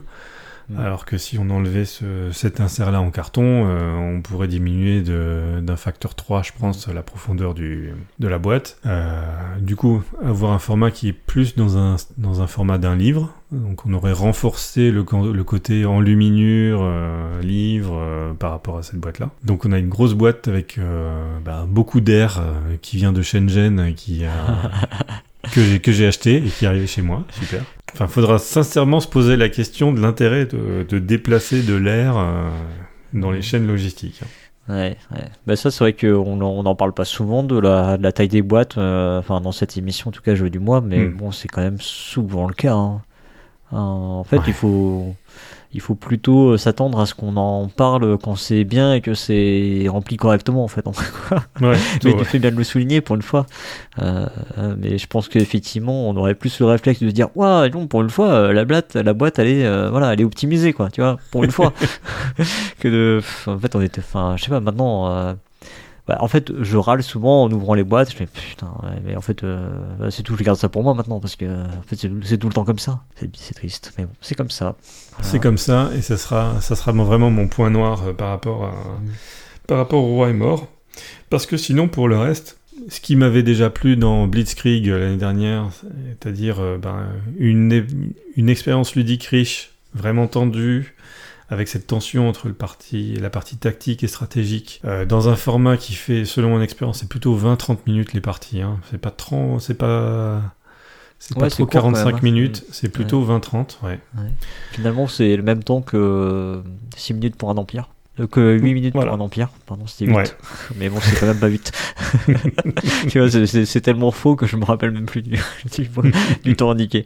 Ouais. Ouais, parce que voilà, il y a une belle grosse sensation de, autour du bluff, autour du guessing, autour de ce que je fais. euh, il y a une belle Mhm. sensation aussi euh, parce que quand on passe, c'est une agression. hein. Quand on passe, c'est pas que euh, on s'ennuie et qu'on sait pas quoi faire, c'est que euh, ça y est, on passe à l'attaque et on, et on met la pression sur ses adversaires. Ouais. Ouais, tu le sens vraiment comme euh, finalement comme une, ac- comme une action, quoi, et pas comme, euh, Ouais. comme quelque chose de passif. Quoi. Comme une action et vraiment une action agressive, quoi. hein. C'est, Ouais. euh, ouais, ouais, je passe, ouais. T'es sûr? Ouais, ouais, t'inquiète pas. C'est ce genre d'expérience qu'on vit à la table. De manière un petit peu... euh, là aussi, ça arrive pas très très souvent, c'est un peu contextuel, mais parfois on arrive à rendre des cartes injouables chez les autres adversaires en fonction de comment est-ce qu'on Ah ouais. on résout les, les majorités et quelles, quelles euh, zones Ouais. ne sont plus accessibles. Et alors ça, c'est extrêmement fort, hein, euh, puisque quand t'as que 8 cartes, déjà, c'est pas cool, mais si t'en as plus que 7 de jouables, c'est l'enfer. Ah ok, ouais. t'as pas de compensation, quoi. C'est pas. euh, ouais, Ah non. Oui. Non, non, c'est la compensation, c'est que tu peux passer plus tôt. Super. du coup, t'aurais pu le faire avant, sans ça, mais bon, Ouais. ouais. Ok. Et effectivement, donc, hein, c'est, comme tu l'as, tu l'as tout de suite compris, c'est très, c'est plutôt pour des gens qui sont calculateurs, mais pas tant calculateurs dans une dimension de euh, j'optimise tous mes coups et je suis sûr que ça passe. Il y a une dimension du calcul qui est euh, quelle prise de risque je suis en train de prendre. Notamment quand j'enlève euh, des cubes. Si dans une région euh, il y a trois cubes bleus et juste un cube de chaque autre couleur, je me dis waouh c'est bon, je peux en enlever un, je risque rien. Mais non non, ça y est, t'es presque déjà en train de, de plonger cette région-là dans le chaos et de, de faire des signes de la main aux, aux- aux Français Aux pour qu'ils débarquer. Donc c'est plutôt dans la, dans la dimension prise de risque hein, que, que c'est vraiment très, très intéressant comme, euh, comme type de calcul. Euh, donc d'ailleurs par rapport à ça, donc euh, dans, dans les cartes qu'on a, les, premières parties, ou en tout cas la première partie, tout le monde a le même set de cartes, c'est les huit mêmes cartes qu'on a. Et ensuite, pour les parties ensuite, il y a trois cartes, c'est tout, tout le temps les mêmes, elles sont identifiées, qui sont retirées et qui sont remplacées par trois cartes aléatoires dans un pool de 12 qui ont des, des effets qui sont pas les mêmes. Donc D'accord, ok. On sait que euh, la main de l'adversaire est constituée de 5 cartes qu'on connaît, qui sont les actions de base. Et dedans, eh ben, euh, parmi les 12, il y en a 3. Et euh, elles sont pas toutes, pas toutes symétriques. Il y a certaines cartes anti-écossaises. Il y a une carte anti-écossaise, elle est vraiment spécifique à l'Écosse. Et la carte correspondante anti-anglaise, eh ben, elle n'a pas exactement le même effet. Donc euh, même si on a plus ou moins les mêmes cartes dans ces cartes euh, entre guillemets avancées, mais en fait ça sera pas tout à fait tout à fait même euh, euh, les mêmes effets. Ok. Et ça, bon, c'est très rapidement, ça devient indispensable hein, pour, euh, pour que la, le jeu ne soit pas vraiment un jeu de calcul purement euh, pur et dur sur euh, je sais exactement quelles sont les cartes qui restent dans la main de mon adversaire. Ouais, ouais, ouais, c'est ce que j'allais dire, ouais, parce que du coup, euh, si tu connais les cartes que tout le monde a, tu peux dire, ok, lui, il a pas encore joué celle-là, machin, donc du coup, ses Ouais. capacités, c'est quand même de faire ça. Ouais, ok. Ouais, j'ai- ouais, j'ai peur quand même que même en remplaçant que 3 cartes parmi 8, euh, non, tu trouves que ça évacue vraiment ce, cet aspect-là? Ouais, ouais, c'est pas mal. Il y a notamment une carte qui te permet à la fin de faire plus 1 sur une de tes factions. Donc, Ouais. euh, même si euh, on croit que t'as que deux cubes dans la faction rouge, en fait, euh, grâce à cette carte-là, t'en as trois. Ouais, d'accord. Et que du coup, ça, ça change complètement la perception et on ne peut pas savoir ouais, ouais. si tu as une carte injouable ou si c'est vraiment cette carte-là que tu as gardée pour la fin. Euh, bon, il y a deux, deux petits points euh, d'ajustement. Là, quand on joue à deux joueurs, on enlève quelques cubes, certainement pour qu'il y en ait, Ouais, euh, pour que ça il y en ait moins quoi. de disponibles et qu'il y ait un phénomène d'attrition qui puisse se mettre en place en fonction de, de comment on joue. Euh, et il y a une variante quand on joue à 4 joueurs que j'ai pas pu euh, tester. Normalement c'était hier soir, mais euh, le barbecue c'est fini trop tard. Ah, je n'ai pas pu tester cette variante. J'espère que les saucisses étaient bonnes, moi. c'était super, ouais. Et dans cette variante, en fait, on joue en équipe, deux par deux, mais on n'a pas le droit de communiquer. Ah ouais, d'accord, Ouais. ok. Hmm. Et à la fin, on met en commun euh, les cubes influence qu'on a pour vérifier euh, qui, quelle est l'équipe qui gagne, quoi. En diagonale Donc, et tout, comme à la belote. Voilà, exactement. ok, ouais, ouais, je vois le genre. Et, euh, et alors après, voilà, j'ai pas pu tester, donc je peux pas savoir à quel point euh, cette, euh, cette contrainte sur la non-communication, comment est-ce qu'on la met vraiment en place? Est-ce que c'est on dit vraiment rien ou est-ce qu'on a le droit de dire n'importe quoi en, partant, en partant du principe que ça peut être du bluff hein, euh, Ouais, ouais. Oui, oui, parce que de toute façon, les autres entendent, donc ouais. Ouais, voilà. Voilà, il y a cette, cette capacité et avec pas trop. euh, un- bon, il y a quand même un peu plus de temps euh, quand on joue à 3 plutôt que quand on joue à 2, ça prend effectivement un peu plus de temps. hein, c'est- mais, mais on est dans la, dans la gamme peut-être euh, 10 minutes par joueur, quoi, hein, pas, Mm. pas 30. Alors, Les jeux de majorité en général, c'est pas trop, trop mon kiff. Donc, euh, Mhm. je sais pas si. Ça me donne pas spécialement envie des masses d'y jouer parce que, parce que, ouais, effectivement, les jeux de majorité, c'est pas trop mon style. Et comme je disais tout à l'heure, c'est le, le, cette mécanique de duel, là, de. Cette mécanique de dilemme entre je, je pose ou je prends un pion, du coup. Euh, J'ai pas trop accroché dans les, dans les jeux type Animix, tu vois. Donc, euh, je suis pas sûr d'apprécier des masses. Après, euh, après c'est vrai que le le mélange, je me dis quand même que pour le coup, le fait que ce soit ouvert, alors est-ce que j'ai pas trouvé ça trop calculatoire quand même? Euh, l'envie l'envie de quand même tu vois de, de réfléchir à oui mais alors il a encore une carte pour bouger les bleus machin donc euh, est-ce que je temporise est-ce que ouais, j'ai peur que ça me- ces aspects-là me parasitent un peu quand même quoi. Ouais, c'est possible, c'est possible. Et, euh, ouais. Mais bon, on sent bien, effectivement, le jeu très très épuré. On voit, on voit euh, euh, limite abstrait, quoi, tu vois. Ouais, donc, on voit bien quel genre de jeu c'est, en tout cas. Et c'est déjà, c'est déjà un bon point de savoir si ça peut du coup plaire ou pas. Quoi. Ok. Alors du coup, ouais, euh, t'en as pensé quoi globalement Alors, si tu synthétises un peu tout ça? Bah pour moi, c'est un, c'est un jeu très tendu où euh, voilà, on n'a pas beaucoup d'occasion de faire quelque chose dans la partie et donc chaque action compte. Et ça, c'est quelque chose que, que moi j'apprécie euh, quand je rentre dans un jeu. Le style, voilà, est vraiment bien soutenu par, euh, par le matériel. Une carte très très claire avec des cubes colorés. On se concentre sur l'essentiel. Ouais. Euh, c'est un jeu qui est du coup très économe dans ses effets, mais il y a une grande variabilité parce que euh, la distribution au début des cubes est aléatoire, euh, parce que les cartes qu'on va avoir, c'est pas toutes exactement les mêmes, etc. Mm. Euh, on est dans un jeu dont, pour lequel le thème, bon, voilà, c'est vraiment le minimum. Ça va pas vous encombrer l'esprit. C'est juste, ça va vous potentiellement aider à mieux vous rappeler des règles. Et ça, c'est déjà, c'est déjà super sympa. Et puis c'est un jeu, voilà, que j'ai l'impression, c'est une nouvelle tendance qu'on voit dans le hobby. C'est un jeu de 20 minutes, euh, très tactique, mais qui a une, espèce de réflexion stratégique derrière. Comme dans Blitzkrieg, comme dans Keyforge, je trouve aussi, voilà, dans Keyforge, on a aussi cette, euh, on tire sur ces deux, sur ces deux éléments, alors que euh, c'est pas évident de, euh, de pouvoir générer cet intérêt stratégique dans 20 minutes de jeu effectif. Ouais, bah en fait, euh, il y a- effectivement, je trouve qu'il y a un mouvement, tu vois, sur la réduction du temps de jeu. On Ouais. voit bien que c'est, pour le coup, je pense que c'est quand même surtout un critère marketing euh, de dire, euh, voilà, je- on va réduire la- le temps de jeu parce que les gens, ils veulent euh, pouvoir jouer entre midi et deux, ils veulent pouvoir faire une petite partie le soir euh, rapidement, tu vois, sans que ça Mm. prenne une heure, deux heures. Là, typiquement, d'une Imperium, on est complètement à l'opposé. Hein, c'est que tu lances ça, t'as intérêt à avoir un peu de temps devant toi, quoi. Euh, et on voit beaucoup de jeux qui, qui réduisent le temps de jeu. Et effectivement, les deux exemples que tu as cités, Blitzkrieg, qui forge, qui forge, qui lui réduit euh, carrément le temps, tu sais, c'est avant jeu, quoi. Parce que, Oui, oui. euh, la création des decks et tout. Et on en voit aussi dans le même style du coup que Le Roi est mort, ouais. des jeux un peu type Wargame qui réduisent aussi ce temps de jeu. On a eu, euh, j'ai Hmm. vu euh, 13, euh, 13 minutes là, on a eu oui.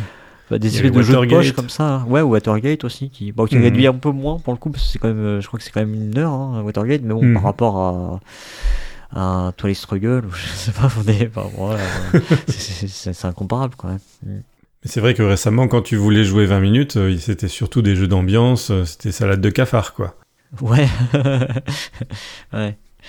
Ouais, maintenant, t'as, oui, t'as, t'as du choix. Après, euh, après, moi, je retrouve souvent un, un petit manque de saveur à ces jeux, tu vois. Je trouve qu'en 20 minutes, bah, tu développes pas, tu développes pas sûr. une histoire, tu développes pas un truc euh, euh, suffisamment conséquent à mon goût, en tout cas.